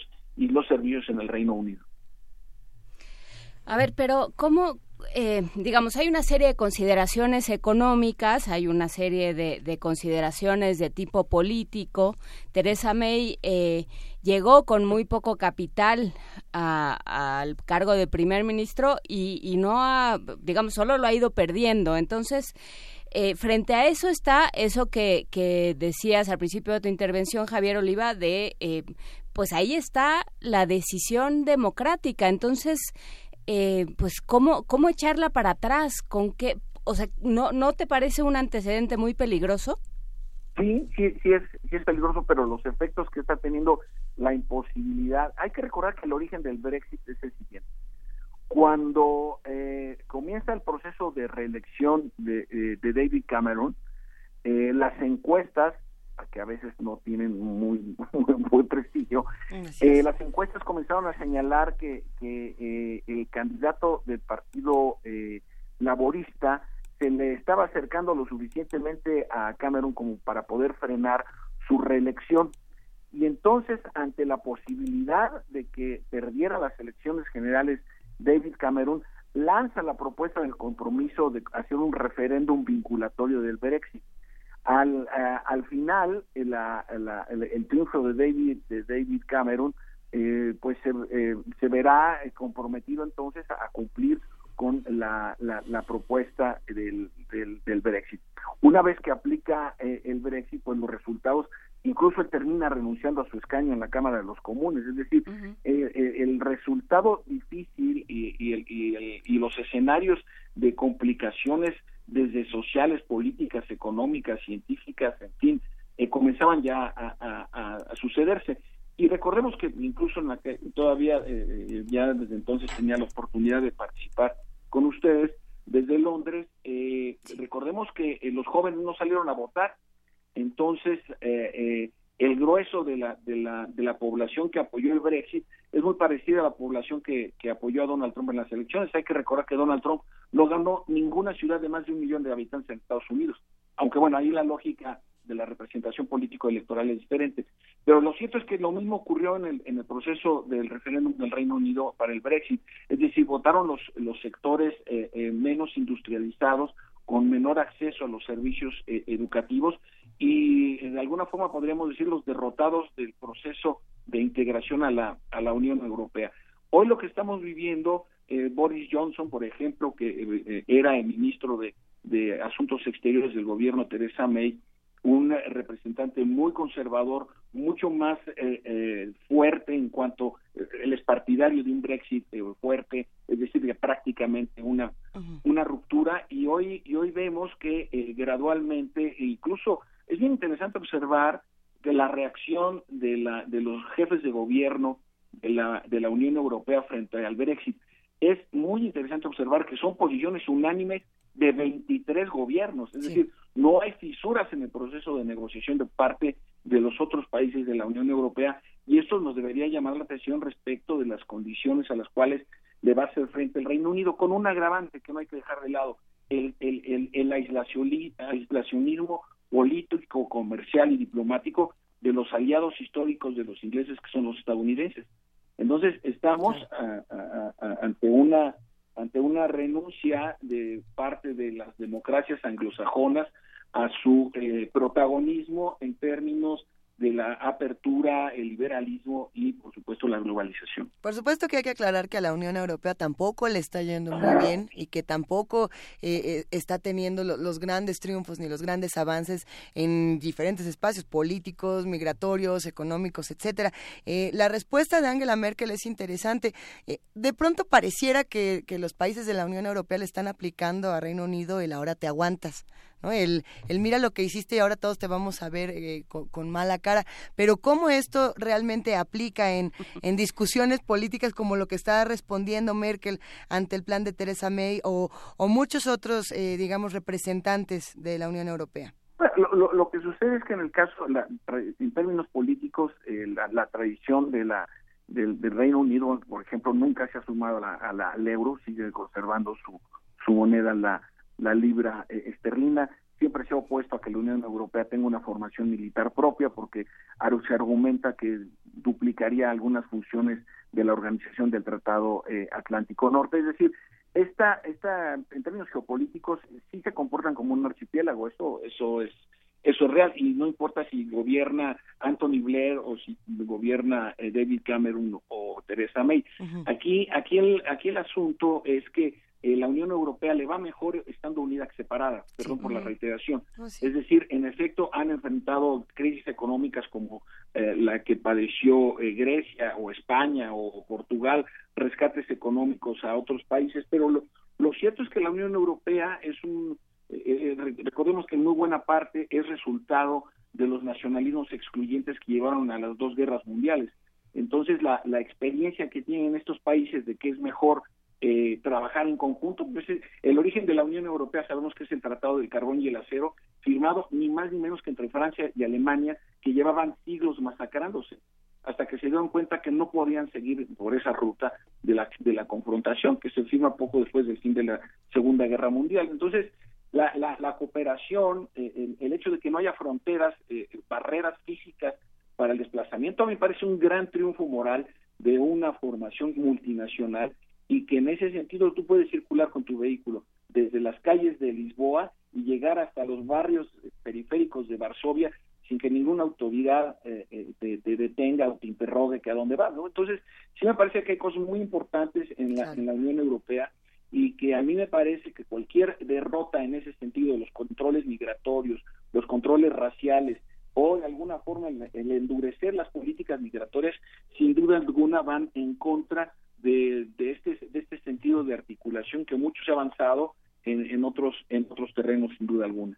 La posibilidad del Brexit está marcada, digamos, pa- para marzo de 2019. Ah, eh, así está así está marcada, pero cada vez Se está vez enredando más y más. Ah, hay, se creó un partido un, un partido político que se llama U-Turn, ¿no? Vuelta en U, eh, refiriéndose precisamente al, al, al, al Brexit. Entonces, sí es importante que nosotros eh, eh, asumamos que la- los procesos políticos que, están derivándose propiamente de- del Brexit están lejos de, eh, terminar. El- la propia, hace 15 días aproximadamente, hubo la reunión de los sindicatos de industria del Reino Unido, que es la enorme mayoría forman parte en términos corporativos del Partido Laborista, y la posición del Congreso al final fue revisar la posibilidad de llamar a un segundo referéndum revocatorio del Brexit, es decir, los trabajadores, eh, las, eh, las élites. Es muy curiosa la alianza política que se está dando entre las élites liberales propiamente dicho y las estructuras y los dirigentes sindicales para llamar a una reconsideración sobre el Brexit. Están haciéndose alianzas muy eh, poco frecuentes en el espectro político eh, del, del Reino Unido y, y vamos a ver cómo, cómo procesa. De ser así, y ya lo señaló Corbyn hoy en lo que estaba revisando los, los periódicos ingleses para esta entrevista, y en The Guardian, por ejemplo, hablan ya de la posibilidad de adelantar por segunda ocasión adelantar las elecciones eh, es. eh, generales porque hay que recordar eh, que, que, que, que Teresa que Teresa May tiene el control del Parlamento y es primera ministra sin haber pasado por las urnas esto es muy esto es muy importante porque el, el proceso político eh, así lo permite en el Reino Unido Es, es interesantísimo todo lo que está ocurriendo. ¿Cómo nos gustaría a todos en, en nuestra vida personal tener un U-turn ¿no? De sacar Sí, nuestro pero- partido U-turn y decir, vuelta Claro. atrás esto que acabo de decidir que fue lo peor que pude haber hecho. Sí, pero, pero en, en el caso, o sea, yo insisto en lo del precedente, porque bueno, entonces eh, cualquier elección, digamos, eh, ya llevado a los extremos, cualquier elección se puede echar atrás. Sí, eso, eso, eso es real, claro. Es que es Está muy también el- está el referéndum catalán. Ahora, ah, recuérdese que, y eso es un tema que si quieren más adelante podemos analizar, el, te- el, el tema de, de Cambridge Analytics y la forma en que manipularon a cientos de miles de electores, no solo en el Reino Unido, en Cataluña, en los Estados Unidos, esta es la trama rusa. Así es. Entonces, sí, sí es importante analizar que además del resultado eh, eh, político electoral, también el entorno es, es, es sumamente complejo. Esta, esta, esta empresa que a través de modelos algorítmicos puede eh, diseñar una personalización de la propaganda en los sitios de Facebook o, o- o- o de Twitter o de Instagram del consumidor y esto eh, el- el- los propios servicios de inteligencia del Reino Unido solicitaron un incremento a su presupuesto para eh, contar con mejores recursos eh, cibernéticos y tecnológicos para impedir este tipo de asaltos a, a- a los bancos de información personalizados. Hasta Mark Zuckerberg, recordarán, tuvo dos comparecencias en el Congreso de Estados Unidos, ¿no? Entonces, el, el tema es muy interesante porque también este tipo de resultados político-electorales en muy buena parte están basados en el miedo, en el temor, en la posibilidad de la manipulación del sentimiento del elector. Y esto no hay que dejarlo de lado en nuestros análisis. Por supuesto que no, pero, pero decir es que me- me, me obnubilé, fui un loco, o el pueblo entero se obnubiló o, o se dejó llevar por el maldito Mark Zuckerberg y en realidad quería otra cosa. eh, o sea, el, el problema de las elecciones es cuando salen como uno no quiere. Bueno, Porque- pues, en- este caso parece que está siendo mayoritario, al menos en incluso los grupos de interés. Déjenme regresar al caso de la City, en donde tienen su sede los principales bancos de la Unión Europea y, por supuesto, los ingleses. Es decir, la pérdida de miles de empleos, de, de empleos bien pagados porque son en el sector eh, bursátil y financiero, su mudanza puede ser a Frankfurt, puede ser a París o a Ámsterdam, que son las tres ciudades que se están disputando ser la- el nuevo corazón financiero de la, de la Unión Europea, claro que va a tener repercusiones muy serias, incluso en la cotización de la libra. Y si en algo son sensibles los británicos, son precisamente en los temas eh, eh, eh, eh, de, la, de la paridad y el prestigio de, de su moneda. Entonces, no solamente es un efecto que tenga que tenga sus orígenes o las consecuencias de una decisión de una decisión en las urnas, sino en el entramado en su conjunto. Miren, el tema más sensible de todo el Brexit es la, la única frontera terrestre que tiene el Reino Unido, es la que hay entre Irlanda e Irlanda del Norte. ¿Cómo se va a controlar eso? Ese es uno de los temas principales que está a discusión, porque no es, tan- no es, no es solamente la, la decisión, pareciera que de repente pues no, no, no hubo no hubo ni el involucramiento decidido de los partidarios del Brexit Remain, no que era el contrario, permanecer permanecer en, en- que el Reino Unido permaneciera en la Unión Europea y el perfil del, del votante. Está muy claro que los que salieron a votar fueron los adultos arriba de, de, de 40 años y que de alguna forma decidieron el Pues sí. futuro de los jóvenes que tienen hoy. Y, y los jóvenes, ¿por qué no fueron? A ver. Ah, claro, ese es el Bueno, tema. esta es una Ese lección punto. política muy importante. No, Eh, interesantísima, interesantísima, claro que sí. Interesantísima porque no solamente ocurre en, en Reino Unido, ahora sí que necesitamos un U-turn todos al 2014 o al 2013 por lo menos para, para reconfigurar un No, poco creo que se tendría que ser como No, 1517. bueno, ya sé, ya sé.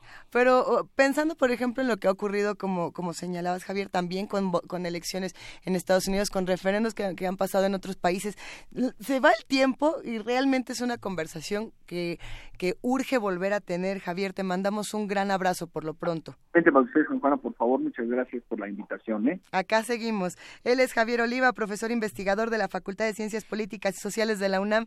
Qué buena Muchas charla, gracias, sin duda. Javier Oliva.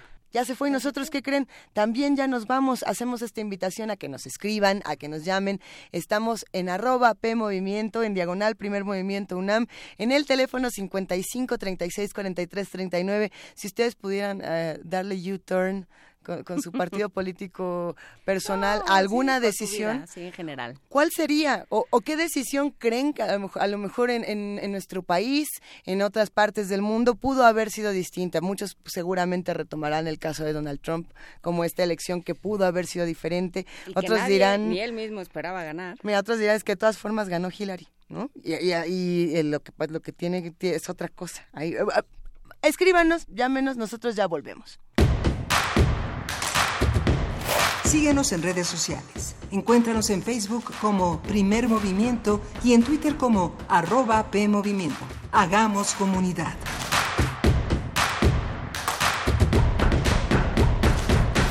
Soy Marta Aura y quiero invitarlos a que vengan al teatro una obra conmemorantes de Emilio Carballido. A los 50 años de la masacre de Tlatelolco. Conmemorantes. Obra de Emilio Carballido bajo la dirección de Emilio Méndez. Sala Miguel Covarrubias del Centro Cultural Universitario. Funciones 27, 28 y 29 de septiembre a las 19 horas. La entrada es libre. Cupo limitado. Invita la Facultad de Filosofía y Letras y Cultura UNAM. Para su discurso de ingreso a la Academia Mexicana de la Lengua, Rosa Beltrán escribe el ensayo Nelly Campobello, La otra revolución. La violencia es la carne de la prosa de cartucho que nos estalla en la cara. Esta es exceso, pese a su desnudez, una acumulación de muertos y fusilados a los que su autora no explica más que de forma fetichista. Somos tu mejor opción. www.descargacultura.unam.mx Yo soy Carla y no me dejaron ser candidata de mi partido porque pensaron que era mejor tener a un candidato hombre. Soy Jimena, fui candidata a alcaldesa y no estoy conforme con el resultado de la elección. Yo soy Alfonso, presenté mi proyecto para la consulta de presupuesto participativo. Creo que cumplió con los requisitos y no fue considerado. En todos estos casos, el Tribunal Electoral de la Ciudad de México analiza, indica quién tiene la razón y protege sus derechos. Tribunal Electoral de la Ciudad de México. De principio a fin, justicia en tu elección. La muestra Vientos de Fusang, México y China en el siglo XX que se exhibe en el Museo Moral Diego Rivera es una ventana a la profunda relación e influencia recíproca entre artistas mexicanos y chinos. Está integrada por más de 50 piezas entre obra gráfica, pintura, dibujo, mural, documentos y material audiovisual procedentes de colecciones de China, Canadá, Estados Unidos y México. Vientos de Fusang, México y China en el siglo XX se puede visitar en el Museo Moral Diego Rivera.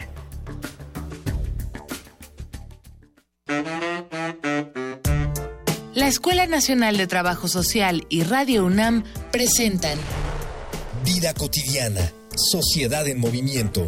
un programa para analizar las distintas problemáticas sociales y documentar alternativas e intervenciones para enfrentarlas. ¿Por dónde empezamos? Acompáñanos todos los viernes a las 4 de la tarde por el 96.1 de FM. Radio UNAM. Experiencia sonora.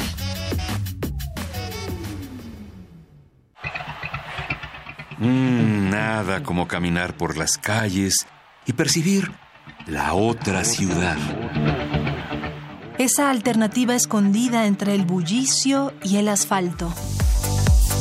Se parte de Escaparate 961, La revista cultural que te ofrece las otras opciones. viernes a las 15:15 por el 96.1 de FM. Radio UNAM. Experiencia sonora.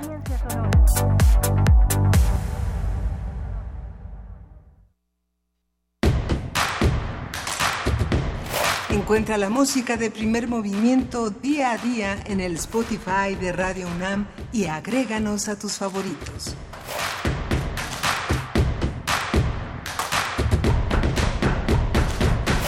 Son las 9 de la mañana con 4 minutos. Estamos aquí en esta tercera hora de primer movimiento. Miguel Ángel Quemain, Juana Inés de esa, nos volvemos a encontrar. Nunca Sí. nos perdimos, Luisa. ¿No? No, aquí estábamos. U-turn y, no- y nos regresamos todos. Qué maravillosas conversaciones hemos tenido esta mañana.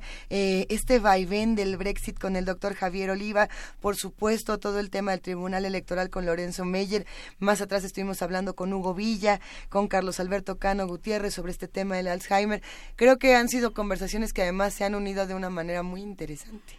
Sí, estado bueno. la, la, la conversación con, eh, con el doctor eh, de la Universidad Javeriana, el doctor Cano, es el doctor eh, Carlos Alberto Cano, pues muy ilustrativa. Ahora el Simvestab mueve su banco de cerebros a un nuevo centro de envejecimiento en la UNAM y que bueno va a ser una, un aporte muy importante en el tema de las psicosis y las demencias causadas por el envejecimiento y que bueno la Universidad Javeriana ha reflexionado junto con el Instituto Nacional de Geriatría sobre estos temas que son fundamentales en la salud pública. Las políticas públicas que se tienen que, modificar, sin duda. Pues desde luego con una con una población que está que está creciendo, que está envejeciendo. 13 millones de personas. Y bueno, pues sí, hay que ver cómo vamos a cuidar a los cuidadores. Ya eh, tanto, bueno, nosotros compartimos una serie de documentos para los cuidadores y también eh, Huehuetlacatl compartió uno más organizaciones como el secpam.org y bueno, pues ahí está toda la información en nuestras redes y muchas gracias por participar en estas redes. El Centro de Cuidados Paliativos de México es uno de los que da este servicio. Pero bueno, nos seguiremos conversando y por lo pronto nos vamos a la poesía necesaria. Luisa, ¿estás lista? Sí, estamos listas. Vámonos. Primer movimiento. Hacemos comunidad. Es hora de poesía necesaria.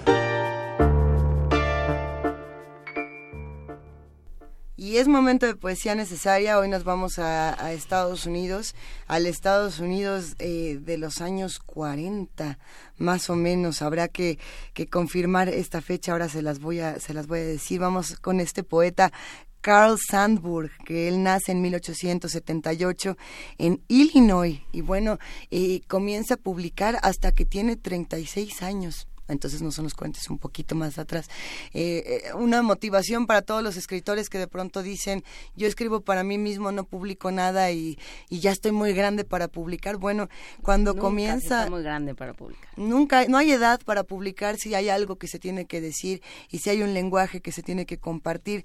Carl Sandburg se, se convirtió en un poeta muy reconocido en Estados Unidos al, al nivel de Ezra Pound, de, de Kenneth Patchen, de E. E. Cummings, de muchas de estas voces que lo que ahora conocemos como esta poesía contemporánea o poesía, moderna de los Estados Unidos. Eh, y bueno, en su momento además fue inspiración también para, para los poetas beats.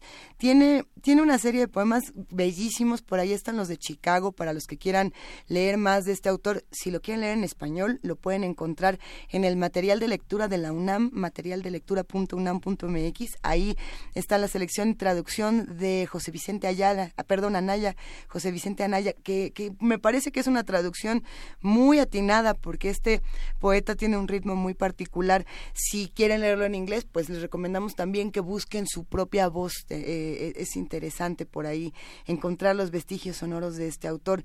Eh, Carl Sandburg tiene un poema que se llama Mag, como de Maggie o de Margaret, que está fuerte y, esperemos que lo disfruten.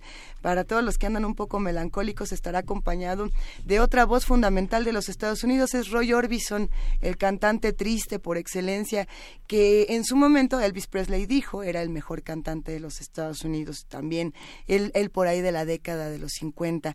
Eh, Roy Orbison con Crying está acompañado de de Katie Lang y esto es Mac de Carl Sandburg. Que Dios hubiera impedido nuestro encuentro, Mag que nunca hubieras abandonado tu trabajo por venirte conmigo, que nunca hubieras tenido permiso ni vestido blanco para casarte el día que perseguimos al juez y le dijimos que nos amaríamos y nos cuidaríamos siempre y tanto como perdurara el sol y la lluvia. Sí, ahora deseo que tú vivieras lejos y que yo fuera un bulto entre puñetazos a mil quinientos kilómetros de aquí, muerto y despedazado que los niños nunca hubieran venido, nunca hubiera pagado por la casa, el carbón, la ropa, que nunca hubiera visto al abarrotero cobrando frijoles y ciruelas, que nunca me hubiera dejado verte, Mag, que Dios les hubiera impedido nacer a los niños.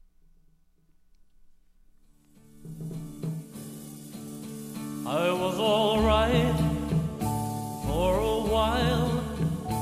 I could smile.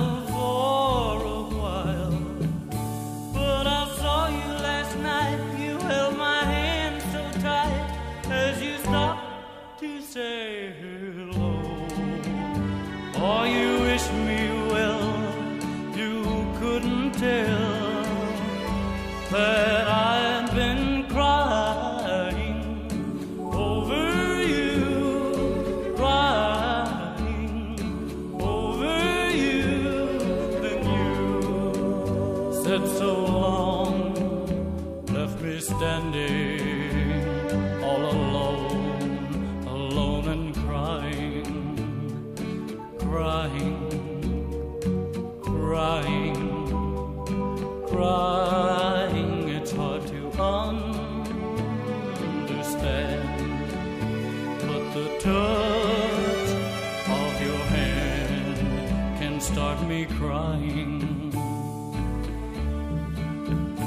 I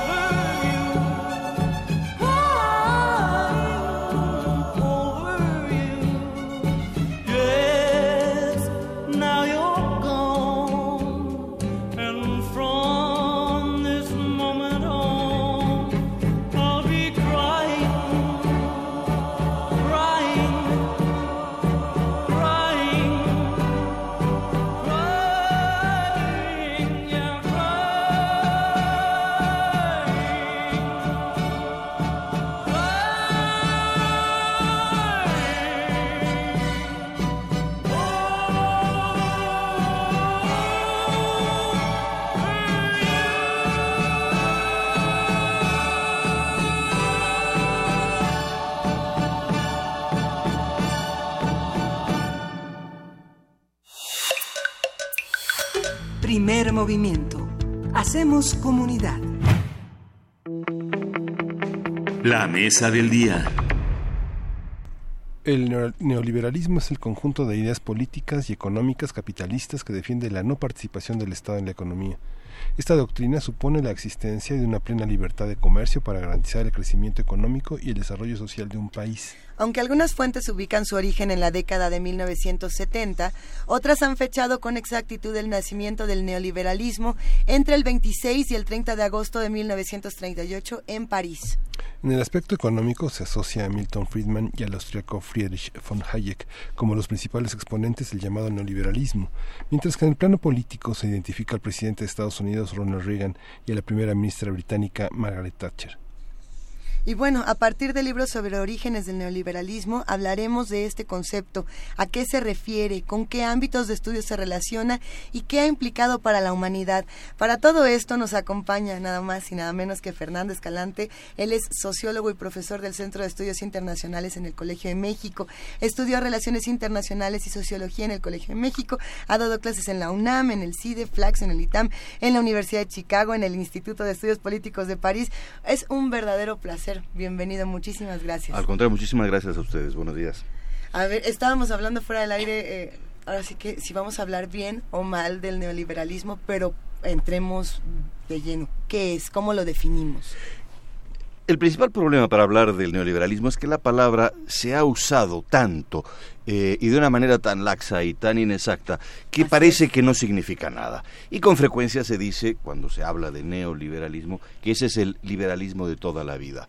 Y no, el neoliberalismo es un programa intelectual muy concreto que se definió por un conjunto de intelectuales, académicos, eh, en 1938 específicamente, que decidieron llamarse neoliberales y adoptaron un programa con tres tesis básicas, una definición de eh, nueva definición del liberalismo y que a partir de entonces eh, eh, desarrollaron las ideas que conocemos como neoliberales.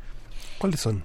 A ver, sí, porque todo esto empieza, y ese es el recuento que se hace en este libro, Así empezó todo, justamente, Orígenes del. Neoliberalismo, editado por Cali Arena. Todo empieza con una serie de personas que se juntan. Todos los males del mundo empiezan con una serie de personas que se juntan. Eh, pero bueno, 1938 se juntan en esto llamado el coloquio Lippmann. ¿Para qué? ¿Quiénes eran y para qué se juntan?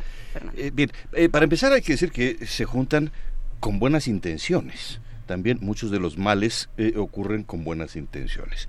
Eh, se reúne en 1938 un conjunto de académicos con la intención de recuperar el liberalismo, regenerar el liberalismo, porque en ese momento, 38, está en Alemania Hitler, en Italia Mussolini, en la Unión Soviética Stalin, España está en guerra, es decir, son las horas más bajas del liberalismo. Y se reúnen para discutir, para preguntarse qué pasó, qué salió mal, por qué fracasó el liberalismo y qué se puede hacer para recuperarlo.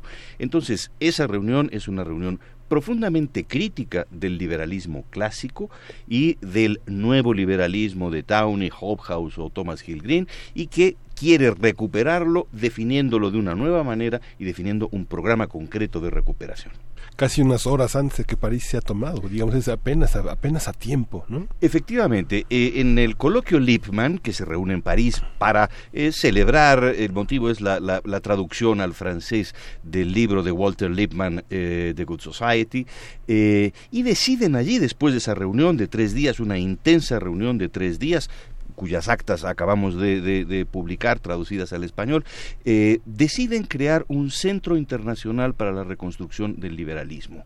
Eh, y deciden crearlo eh, y tener su primera reunión en septiembre de 1939.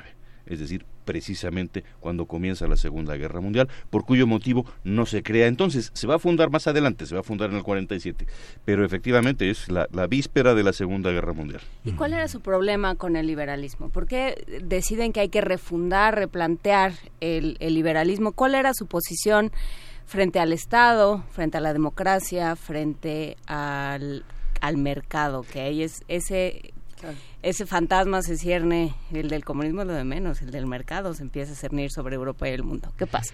Eh, efectivamente, eh, tienen muchas diferencias. En las actas se puede ver, las discusiones comienzan siempre con una crítica del de, eh, liberalismo clásico, pero diría que son dos áreas concretas en las que se discute. En primer lugar, critican del liberalismo clásico la doctrina del de laissez-faire, es decir, la idea de que el mercado solo puede resolver las cosas. Eh, lo que eh, asumen, entienden, discuten en esas sesiones es que la sociedad se defiende del mercado.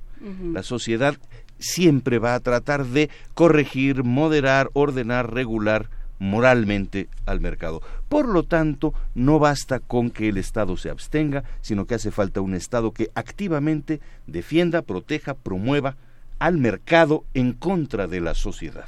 Esa es la, primera crítica. Necesitan un Estado activo, que intervenga para defender al mercado, para proteger al mercado en contra de la sociedad. Es la primera crítica.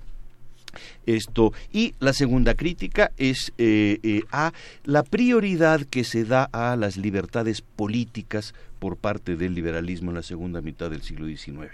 Eh, porque si se da prioridad a los derechos políticos, en particular el derecho a voto, por ejemplo, inmediatamente terminan pidiéndose estado de bienestar. ¿Por qué? Porque el derecho a voto sería una burla si la gente no tuviese ingreso suficiente, educación, salud, seguridad social, etcétera. Entonces, si se da prioridad a los derechos políticos, se termina pidiendo estado de bienestar. Por lo tanto, lo que dicen estos neoliberales es que hay que darle prioridad a los derechos económicos, a las libertades económicas. ¿Cuál es, el, cuál es su problema con el estado de bienestar?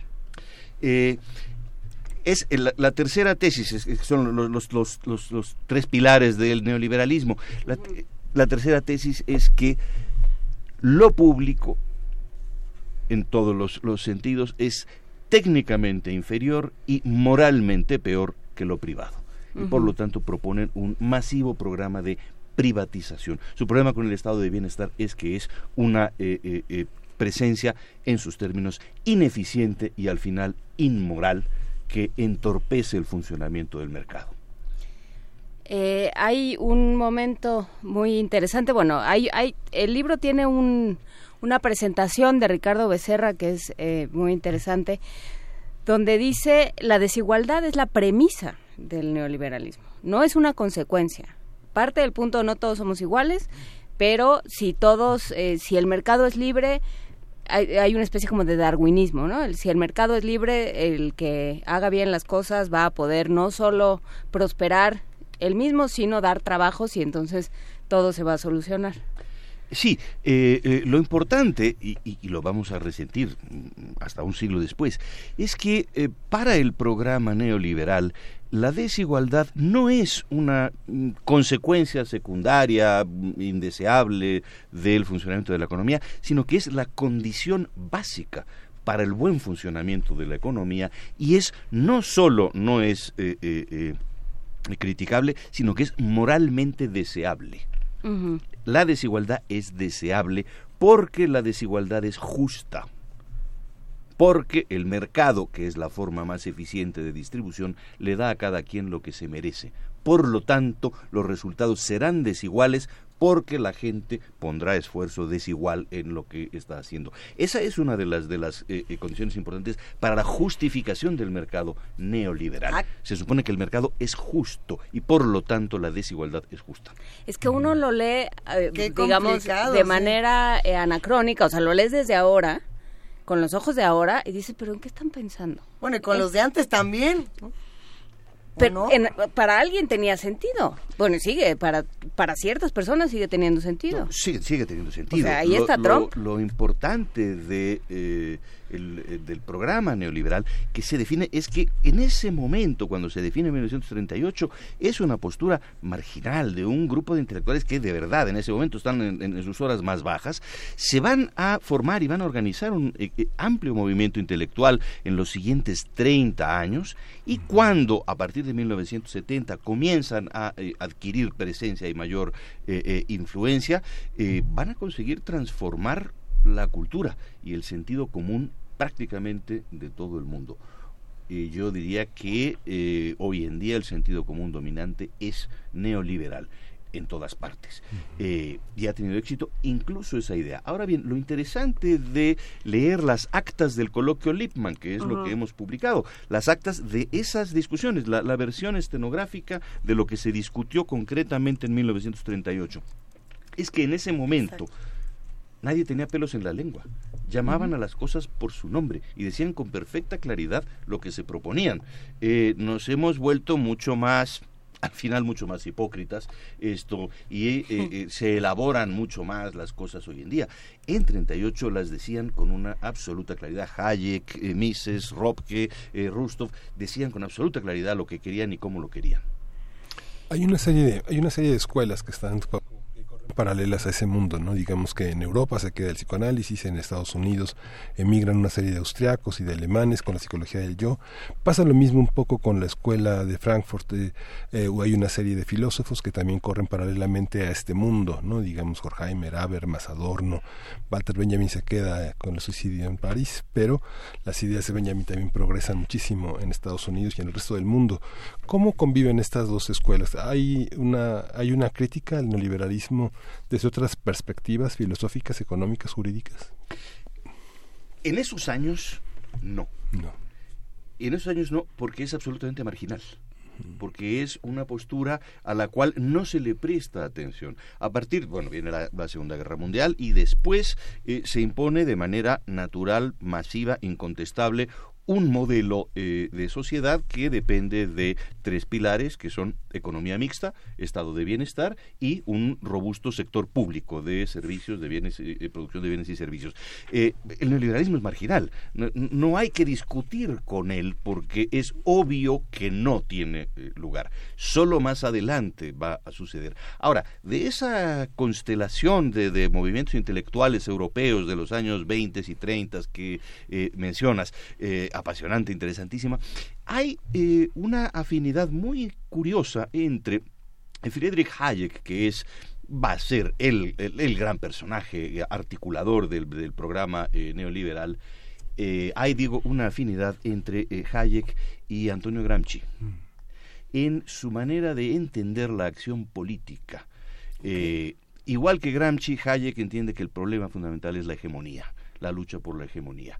Y tal como define su programa, el programa neoliberal, cuando se funda finalmente el centro que querían fundar para la reconstrucción del liberalismo, lo que dice Hayek explícitamente es lo que tenemos que hacer es trabajar por conquistar el sentido común de los vendedores de ideas de segunda mano. ¿Cómo se lleva el, el neoliberalismo con palabras como democracia, por ejemplo?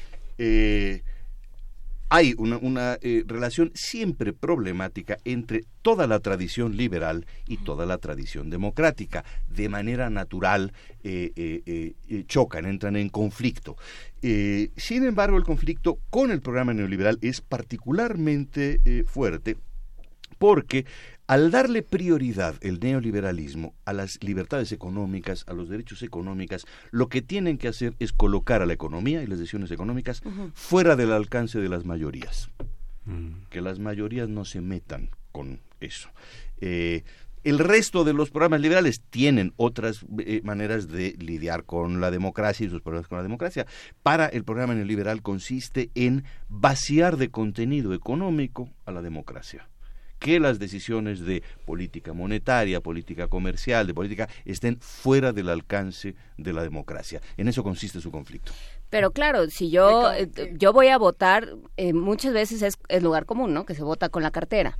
Entonces yo voy a votar, eh, pensaría por alguien que va a, que, que está pensando en un, en un seguro social para todos, en seguridad social para todos. Por ejemplo. O voy a votar por uno que dice acabemos con la seguridad social, que fue un poco el caso de Trump. ¿no? Acabemos con eso porque cada quien tiene que ser capaz, vamos a dar las condiciones para que todos puedan acceder al servicio médico que les convenga.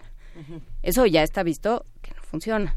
O, o cómo, cómo... O- o sí a ver, o no. yo tendría dos preguntas. Primero, ¿qué pasó de este, de este grupo de marginales que se juntan y que tienen unas grandes ideas que nadie, que el mundo no puede ni siquiera atender en ese momento? Y cómo, cómo llega a convertirse en la corriente, esa sí, hegemónica. ¿no? ¿Cómo, ¿Cuál es ese tránsito? ¿Qué le pasa al mundo? Eh, bien, eh, le- a- al mundo le pasa la crisis de los años 70, eso no, no tiene ningún misterio. Mm. Eh, después de 30 años de crecimiento con estabilidad, casi pleno empleo, reducción de la desigualdad, etcétera, en todo el mundo, en sitios más y en sitios menos, eh, viene la crisis de los 70. Es un conjunto de eh, eh, temas, voy a tratar de resumirlo muy, muy apretadamente, pero Estados Unidos ha, se ha excedido en gasto en la guerra de Vietnam, ha impreso demasiados billetes verdes, esto y, y el dólar es la moneda de respaldo para todas las operaciones internacionales, es el término de referencia para el oro. El presidente Nixon en 1971 decide devaluar el dólar y suspender la paridad con el oro. Todo el sistema financiero global entra en crisis, la crisis es verdaderamente gravísima en todas partes. A eso se le suma en el año 73 la crisis del petróleo, el embargo petrolero, el aumento del precio del el petróleo que pasa en semanas de 2 a 11 a 22 dólares. Todas las economías centrales entran en recesión, como consecuencia también las economías periféricas, eh, y se produce el fenómeno que los economistas llaman de estanflación, estancamiento con inflación. Es una situación en que las economías decrecen y la inflación aumenta a ritmos escandalosos en todo el mundo. Es una crisis que nadie entiende, nadie sabe cómo resolver la crisis de los 70. Todas las intervenciones, los modos de intervención del Estado que habían funcionado los 30 años anteriores no funcionan. Y en la desesperación son eh, movimientos de protesta, huelgas, movimientos terroristas, atentados en todo el mundo. Eh, nadie sabe qué hacer y de pronto en ese contexto de absoluta crisis, para quien no lo vivió es difícil eh, calibrar qué tan grave fue la crisis de los 70, eh, aparece un grupo de personas que dicen nosotros tenemos la solución. Llevamos 30 años pensando, no nos hicieron caso, pero esta crisis es producto del estado de bienestar, es producto de... Y en ese momento, esa crítica del Estado de los neoliberales converge con el clima cultural de los años 60. Las protestas, las protestas estudiantiles y juveniles de los 60 eh, eran antiestatales, antiburocráticas, antiautoritarias. Entonces, que alguien viniera a decirles, el problema es el Estado, el problema es la autoridad, el problema es la burocracia, hay que desregular, desburocratizar y hay que combatir al Estado autoritario. Los jóvenes dicen que sí. Y hay una confluencia entonces entre las ideas de esta derecha liberal, neoliberal en ese momento, eh, y la cultura de los 60, más el hecho de que este conjunto de eh, eh, eh, personajes, que son ya varios cientos, llevan 30 años pensando y dicen, tenemos la solución. En ese momento comienza el cambio. Los años 60, por supuesto, son una época de muchas revoluciones. Los jóvenes que se acercan a esta idea, a este proyecto, tenían claro que era, lo tenían muy claro. Es que justo venimos de la conversación del Brexit y donde se decía, bueno, es que a ver, los, los electores no tenían tan claro qué era esto por lo que por lo que votaron, esto que aceptaron y de pronto las consecuencias se vienen encima. Estos jóvenes que venían de liberas, de revoluciones sexuales, de revoluciones intelectuales, sociales, etcétera, ¿sabían realmente a- ahora sí que a qué le tiraban con el neoliberalismo? En ningún caso, en ningún eh, eh, programa político eh, se sabe qué consecuencias va a tener hasta después de que se pone en práctica. Sí. ¿Sabían lo que iba a suceder? No. Ahora, Margaret Thatcher y Ronald Reagan ganan con amplísimas mayorías y se mantienen largamente en el poder los dos. Ronald Reagan se reelige y Margaret Thatcher se mantiene más de una década. Significa que en ese momento la población de sus, sus sociedades sentían que ese era un camino posible para remediar algo que parecía que no tenía remedio. Es distinta la situación en los países de la periferia. En los países periféricos el proceso es bastante diferente. En la mayor parte de los casos, incluimos a México, el programa neoliberal nos viene impuesto en buena medida. Después la clase política lo adopta y lo adapta, las dos cosas. Pero en un principio viene impuesto por el Fondo Monetario Internacional y el Banco Mundial, que en la crisis de la deuda de los 80, no tenemos tiempo seguramente para verla con mucha profundidad, pero la crisis de los 80 obliga a los estados a recurrir a los créditos del FMI y del eh, Banco Mundial, no tienen más remedio y estas dos instituciones ponen como condición la firma de una carta de intención en la que los gobiernos se comprometan a adoptar determinadas políticas económicas que son las del programa eh, neoliberal. Entonces, en buena medida, el programa neoliberal nos viene impuesto. Insisto, después Sí. las clases políticas lo, lo adoptan. Pero Hay es un- distinto. Hay un momento en el libro eh, donde no sé si eh, Becerra en su introducción o tú, eh, Pa- eh, Fernando Escalante, mencionas a México como el gran laboratorio del neoliberalismo. Salió fatal, ¿eh? Eh, bueno, al final, eh, al final Salió un Frankenstein muy raro. Eh, sí, al final vamos a quedar como defensores del neoliberalismo en un No, solo no.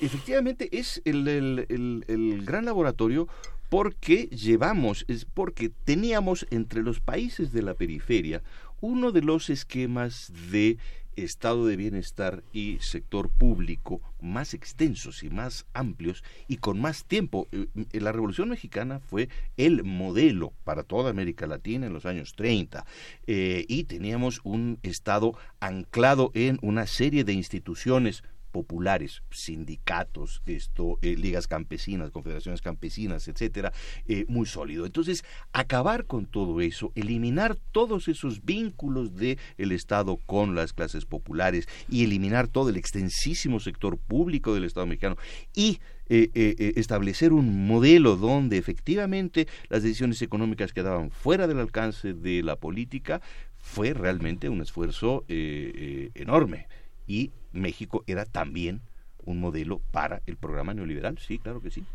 Y la influencia de Milton Friedman en, en América Latina, más que Hayek, más que Leoni, más que otros. eh, este, Sí, eh, eh, Friedman es más joven que todos ellos. Sí. Cuando deciden, organ- cuando se organizan finalmente, crean la Sociedad Monteperegrino, que es la que va a ser, donde se van a reunir la sociedad intelectual, eh, eh, donde se reúnen las principales cabezas del neoliberalismo. Tienen su eh, eh, organización, su base eh, académica en la Universidad de Chicago, donde fundan una nueva escuela de Derecho y una nueva escuela de Economía, que va a ser el eje de la formación eh, neoliberal, y después hay toda una serie de centros de estudio en todo el mundo que acompañan. Eh, esa escuela de Economía va a contratar a Milton Friedman y entonces Friedman va a ser la cabeza formada. ¿Por qué se le identifica? No solamente es un hombre muy popular, es un gran propagandista, es un propagandista muy hábil. Eh, Friedman habla muy bien en la televisión, en el radio. Esto es eh, eh, con argumentos con mucha frecuencia falaces y tramposos, pero es muy eficaz, comunica muy bien.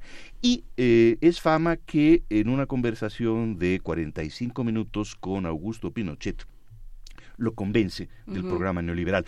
Porque eh, se tienden a, a confundir las dos los primeros años de Pinochet no son neoliberales.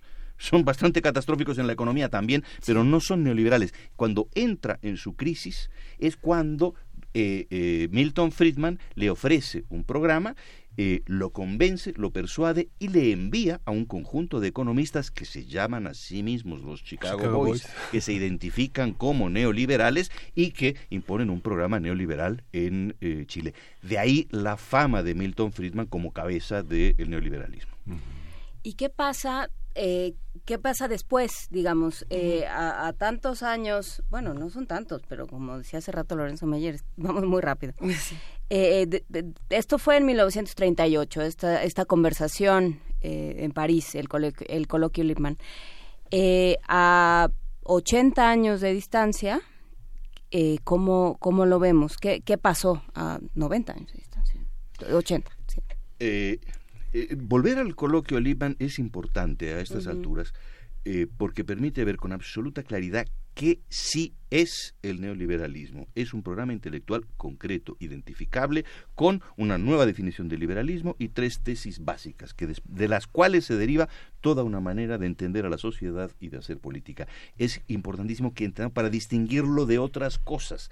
¿Qué ha quedado de ese programa? Todo ese, programa tiene plena vigencia hoy. De hecho, ese programa define el sentido común hoy en todo el mundo, también en México. Por eso es importante entenderlo. Define nuestro sentido común. Y no es una conspiración malvada cuando se reúnen en París. Son gentes que creen en el liberalismo y que creen que es la forma de salvar a la humanidad de la catástrofe que representan el fascismo y el comunismo. Esto, eh, eh, ¿Qué queda de eso? Pues, insisto, queda todo como queda todo el populismo, digamos, es, la, es, es, el mundo antagónico del proyecto neoliberal. No necesariamente. No. Eh, otra vez, el populismo es una eh, palabra de la que se ha abusado tanto que ya viene a significar cualquier cosa. Digamos, desde un punto de vista neoliberal, ¿eh? si uno adopta las premisas neoliberales, el enemigo es el populismo, que es desequilibrio fiscal y por lo tanto esto eh, eh, un Estado que interviene en la economía y decisiones económicas que se toman por motivos políticos. Es decir, las cosas que el neoliberalismo dice que no. Entonces, el neoliberalismo inventa como su némesis a una cosa que llama populismo que es aquellos que, sí, el neoliberalismo tiene tres premisas, que el Estado defienda al mercado, que se privatice en todo el sector público y que las decisiones económicas queden fuera del alcance de la democracia, su némesis son aquellos que piensan que el Estado debe estar controlar al mercado, es decir, lo inverso, sí que debe reducir el sector público y que debe controlar las decisiones económicas políticamente, ¿sí? Es exactamente la némesis, exactamente el inverso del neoliberalismo, pero no es nada real. E, eso, ese populismo del que hablan no existe los movimientos políticos que existen hoy en Venezuela, esto antes eh, eh, Cárdenas o Perón, son otra cosa distinta. ¿Sí? El populismo del que nos hablan, del que, eh, se habla tanto en los medios, es una invención del el programa neoliberal, de su némesis, nada más, su inverso. Preguntarle, Fernando, a, la, sociedad sobre el nuevo aeropuerto, preguntarle sobre el sistema de justicia, preguntarle sobre la comunicación social. ¿Te refieres a las consultas de Andrés Manuel López Obrador? ¿qué, qué significa? digamos, hacer, hacer ese programa, digamos, darle contenido político a la democracia, eh, darle el contenido político, económico y darle el contenido jurídico. Sí, eh, aquí yo eh, que, lo importante es recordar de dónde viene esto. En todo el mundo se desacredita masivamente la política, los partidos, los diputados, los parlamentos, según lo entiendo yo, desde los años 90. ¿Qué sucede? Eh, eh, durante los que los franceses llaman los 30 gloriosos, es decir, entre 1945 y 70, domina lo que dijimos, un eh, orden social caracterizado por economía mixta, estado de bienestar y sector público, y ese orden social se organiza y se representa políticamente en una polaridad derecha-izquierda, donde lo que se discute son todos los pequeños problemas que quedan a partir de ese consenso. ¿sí? Están todos de acuerdo en sector público, en estado de bienestar, etcétera. ¿Qué tanto gastamos en seguro social o qué tanto eh, cobramos en impuestos? O qué Esa discusión le da contenido a la política hasta los años 80. Cuando se impone globalmente el neoliberalismo, cuando eh, masivamente la izquierda global se pasa al neoliberalismo, Felipe González, Schröder en Alemania, Lagos en eh, eh, Chile, cuando las- la izquierda se pasa al neoliberalismo, eh, la política se vacía de contenido. Son Clinton, son Tony Blair, son la política ya no tiene contenido porque las decisiones económicas fundamentales están todos de acuerdo. Nos pasó aquí también. Y entonces la política se desacredita porque hay un consenso tan fundamental sobre lo que nos importa que no tiene sentido, da igual por quién se vote. Entonces, eh, eh, cualquier medida que signifique volver a dotar de contenido a la política significa un intento de relegitimar el orden político y en ese sentido profundamente bienvenido. que creo que ese es el, el gran punto y ese sería eh, uno puede en principio estar en contra de las tesis fundamentales como las acabas de establecer del neoliberalismo pues porque uno tiene derecho a estar en desacuerdo y en acuerdo con lo que uno decida Así es.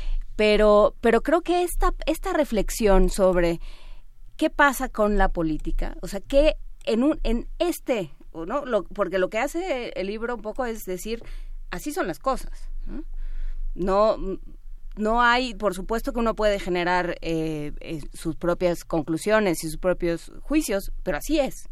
Entonces en ese eh, en ese universo y con esa lógica cómo repensar la política cómo repensar el estado de bienestar si uno si se considera que debe de ser por ahí si se considera que el neoliberalismo nos quedó a deber digamos ¿no? Eh, faltó a sus promesas. Faltó a sus promesas el neoliberalismo Fernando Sí, por supuesto que sí, por supuesto que sí.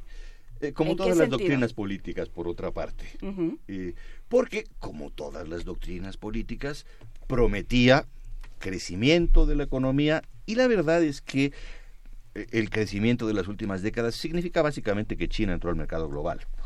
Esto, en el, el resto de las economías el resultado ha sido bastante mediocre. Eh, prometía reducir la desigualdad y lo que ha hecho ha sido aumentarla. Prometía, entonces, bueno, ha quedado de ver, sí, por supuesto ha quedado de ver. Insisto, como todas las doctrinas, a la larga. Esto, antes de este libro, eh, eh, del- así empezó todo, que son las actas del coloquio Liban, eh, escribí una historia mínima historia del mínima. neoliberalismo, que es una historia intelectual de eh, este movimiento. Cuando eh, lo llevé, uno, uno de los dictaminadores del libro me dijo que era una lectura deprimente. Que ¿Por qué no le añadía dos páginas optimistas al final, diciendo qué podíamos hacer? El Eh, epílogo de no se preocupe, querido lector, todo va a estar bien. Efectivamente.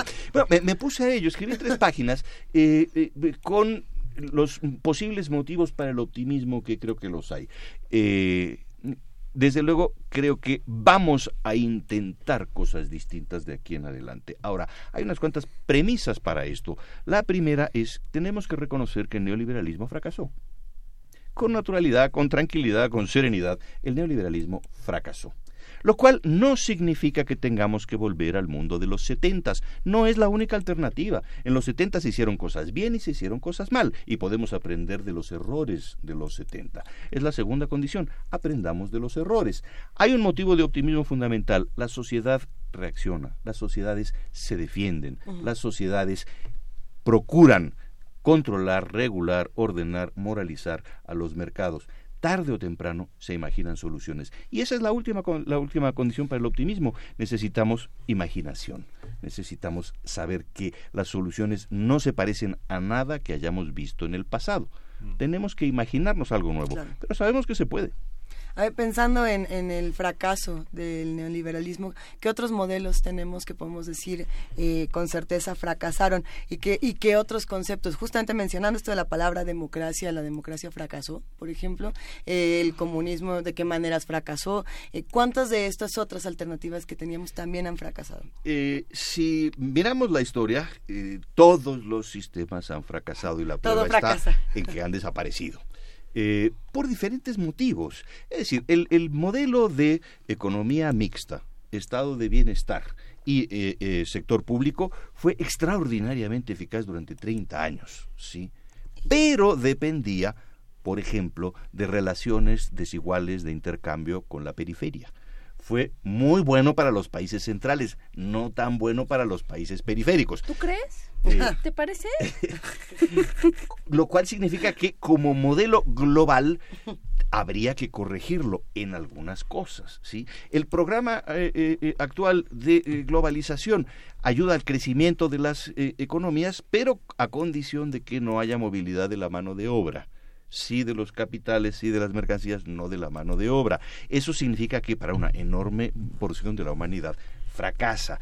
Esto, lo mismo hay que decir del el comunismo. Había límites al crecimiento posible de las economías comunistas que por eso terminaron hundiéndose, por desequilibrios eh, económicos. Muy, muy curiosamente, eh, eh, la carrera armamentista, que fue, por ejemplo, para hablar de, de- de un caso sí, sí. conocido, eh, la carrera armamentista entre las dos superpotencias, Estados Unidos y la Unión Soviética, tuvo efectos opuestos en una y otra por su estructura económica. Fue uno de los motores de la economía norteamericana porque la inversión en tecnología, esto para el desarrollo de las armas nucleares, la inversión en el ejército, etcétera, estimulaba a su economía, mientras que para la Unión Soviética fue lo que destruyó su economía. Tener que distraer el- los escasos recursos que tenían de los bienes de consumo para dedicarlos a la industria armamentística fue lo que hundió, uno de los factores que hundieron la economía de la Unión Soviética. Eh, eh, ¿Qué otros modelos han fracasado? Todos, todos. O sea, en este momento no hay ninguno que haya sobrevivido y que diga, llevamos dos siglos de éxitos y aquí seguimos. Pues no, ninguno. Eh, tendremos que imaginar nosotros, pero en la conciencia de que todos tendrán éxito temporalmente y tendrán un éxito relativo. Y tendremos que acostumbrarnos a que la realidad es así. Y hay un tema eh, con el que me gustaría cerrar, eh, que tiene, que pasa por lo personal, Fernando Escalante. Tú no eres eh, economista, tú eres sociólogo. ¿Cómo les hay una diferencia al hablar con economistas? ¿Te topas con que hay diferencias de las herramientas con las que cuentas para cómo cómo entra la sociología en este tema? Eh, sí, por supuesto, yo soy sociólogo, no economista. He tenido que formarme en economía y leer mucho de eh, teoría económica para esto. Miramos, eh, nuestro objeto simplemente es distinto. Un economista está lidiando con esa materia que es- y yo estoy mirando el hecho social de la economía, que es algo eh, distinto.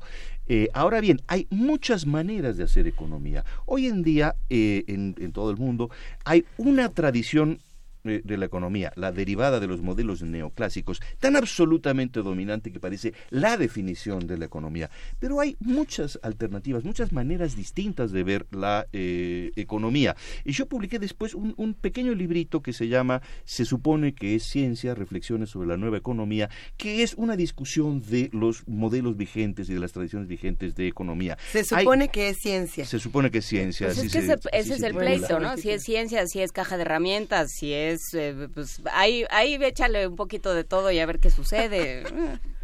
Sí, bueno, pero hay no solamente hay la economía neoclásica, está cercana, afín, esto, la, eh, eh, las- los modelos económicos de Hyman Minsky, los de, los de modelos de crecimiento de Kalecki, por ejemplo, esto, o eh, formas mucho más complejas, sofisticadas, como la de Thomas Sedlacek. Hay muchas maneras de hacer economía, o la de Piketty recientemente. Entonces, eh, eh, con la economía se puede dialogar muy bien. Eh, el problema es determinada eh, eh, rama, digamos, de la economía neoclásica que, abusando o aprovechando el hecho de que trabaja con modelos sumamente abstractos o perfectamente abstractos, da un uso ideológico, digamos, a los resultados de la economía. Ese es el problema. No la economía, sino el uso ideológico de los modelos económicos. El ejemplo más claro que se me ocurre es que hay palabras en la economía que tienen un sentido técnico, concreto, pero que en nuestra vida cotidiana tienen otro sentido distinto. Entonces, eh, eh, eficiencia, una, eh, economía es eficiente en, una, en sentido técnico cuando asigna los recursos de manera que vayan a donde son más necesitados y etcétera, etcétera. ¿sí? Esto, para nosotros eficiente significa otra cosa. Eficiente es una economía, para decirlo así, que lleva el pan a quien tiene dinero y no a quien tiene hambre. Claro, eh, si nos lo dicen así, nos parece que a lo mejor no queremos una economía tan eficiente. No suena tan bien. Sí. Eh, pero si no nos aclaran que la eficiencia consiste en llevar el pan a quien tiene dinero y no a quien tiene hambre, Decimos entonces que bueno que sea eficiente. ese es un uso ideológico de la economía. nos queda todavía el, el tema de la política, la economía, Segunda, y el tercera mercado. y cuarta parte, por favor. Pues sí, pensando por ejemplo en Trump que, que ha tomado el país como si fuera una empresa y dice si me deben no- ya no, no- pues si nos debe la OTAN nos salimos de la OTAN. No señores, que así no funciona. ¿no? Así no funciona Le la está política, susurrando. señor. Pues bueno, en fin, eh, muchísimas gracias Fernando Escalante del Colmex, del Colegio de México. También se nos quedó Ortega y Gasset en el tintero por ahí. Pero bueno, en fin, así empezó todo. Orígenes del neoliberalismo, las actas del coloquio Lippmann. Documento extraordinario, esto dice el libro, único y esclarecedor sobre el origen del neoliberalismo en el mundo. En Cala Arena, muchísimas gracias Fernando Escalante por conversar con nosotros. Al contrario, gracias a ustedes. Qué maravillosa charla. No nos queremos ir. O- Se me hace que todos de aquí nos vamos al Colegio de México a, to- a tomar la clase de Fernando Escalante. Y nos vamos a buscar, por supuesto, los libros de Cali Arena. Muchísimas gracias a la editorial por, por pasarnos tantos materiales. ¿A qué música nos vamos? Vamos a escuchar de canción? Natalia Matos, Nos. Nos.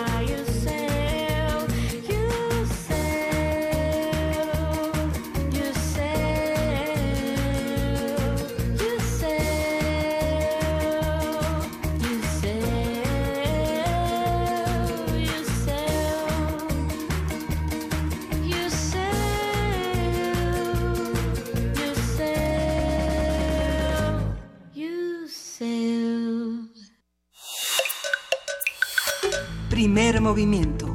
Hacemos comunidad. Este programa aún no llega a su fin a las 9 de la mañana con 53 minutos. Tenemos todavía una llamada y es una llamada interesantísima, Juana Inés.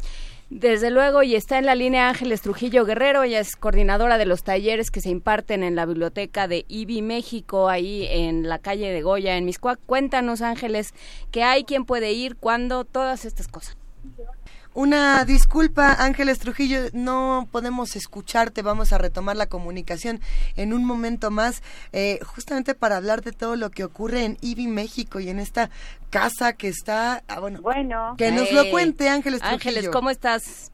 Hola, buenos días. ¿Sí me escuchan? Te escuchamos muy bien, fuerte y claro. Ay, Cuéntanos. bueno. Hola, pues sí, para invitarlos a nuestras actividades, eh, estamos en la calle de Goya, como ya bien apuntaba Juana Inés, y este tenemos actividades para niños, tenemos actividades para adultos, somos una biblioteca incluyente, entonces también tenemos actividades en donde ah, para aprender un poco braille, para aprender lengua de señas para niños, para adultos. Este, creo que estamos muy carrereados. No, no, no, tú cuéntanos, este, ¿dónde se puede uno inscribir?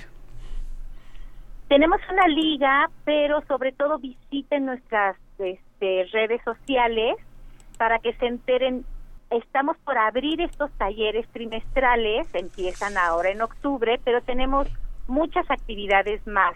Tenemos el viernes, que es viernes que no hay clases, es el viernes de consejo técnico, también tenemos una actividad para niños y este todo esto sucede en la calle de Goya número 54 que es la colonia Insurgentes Miscuac y si quieren les puedo dar también el teléfono para que pidan informes es el 5211 9545 o bien visiten nuestras redes sociales que es IBI México.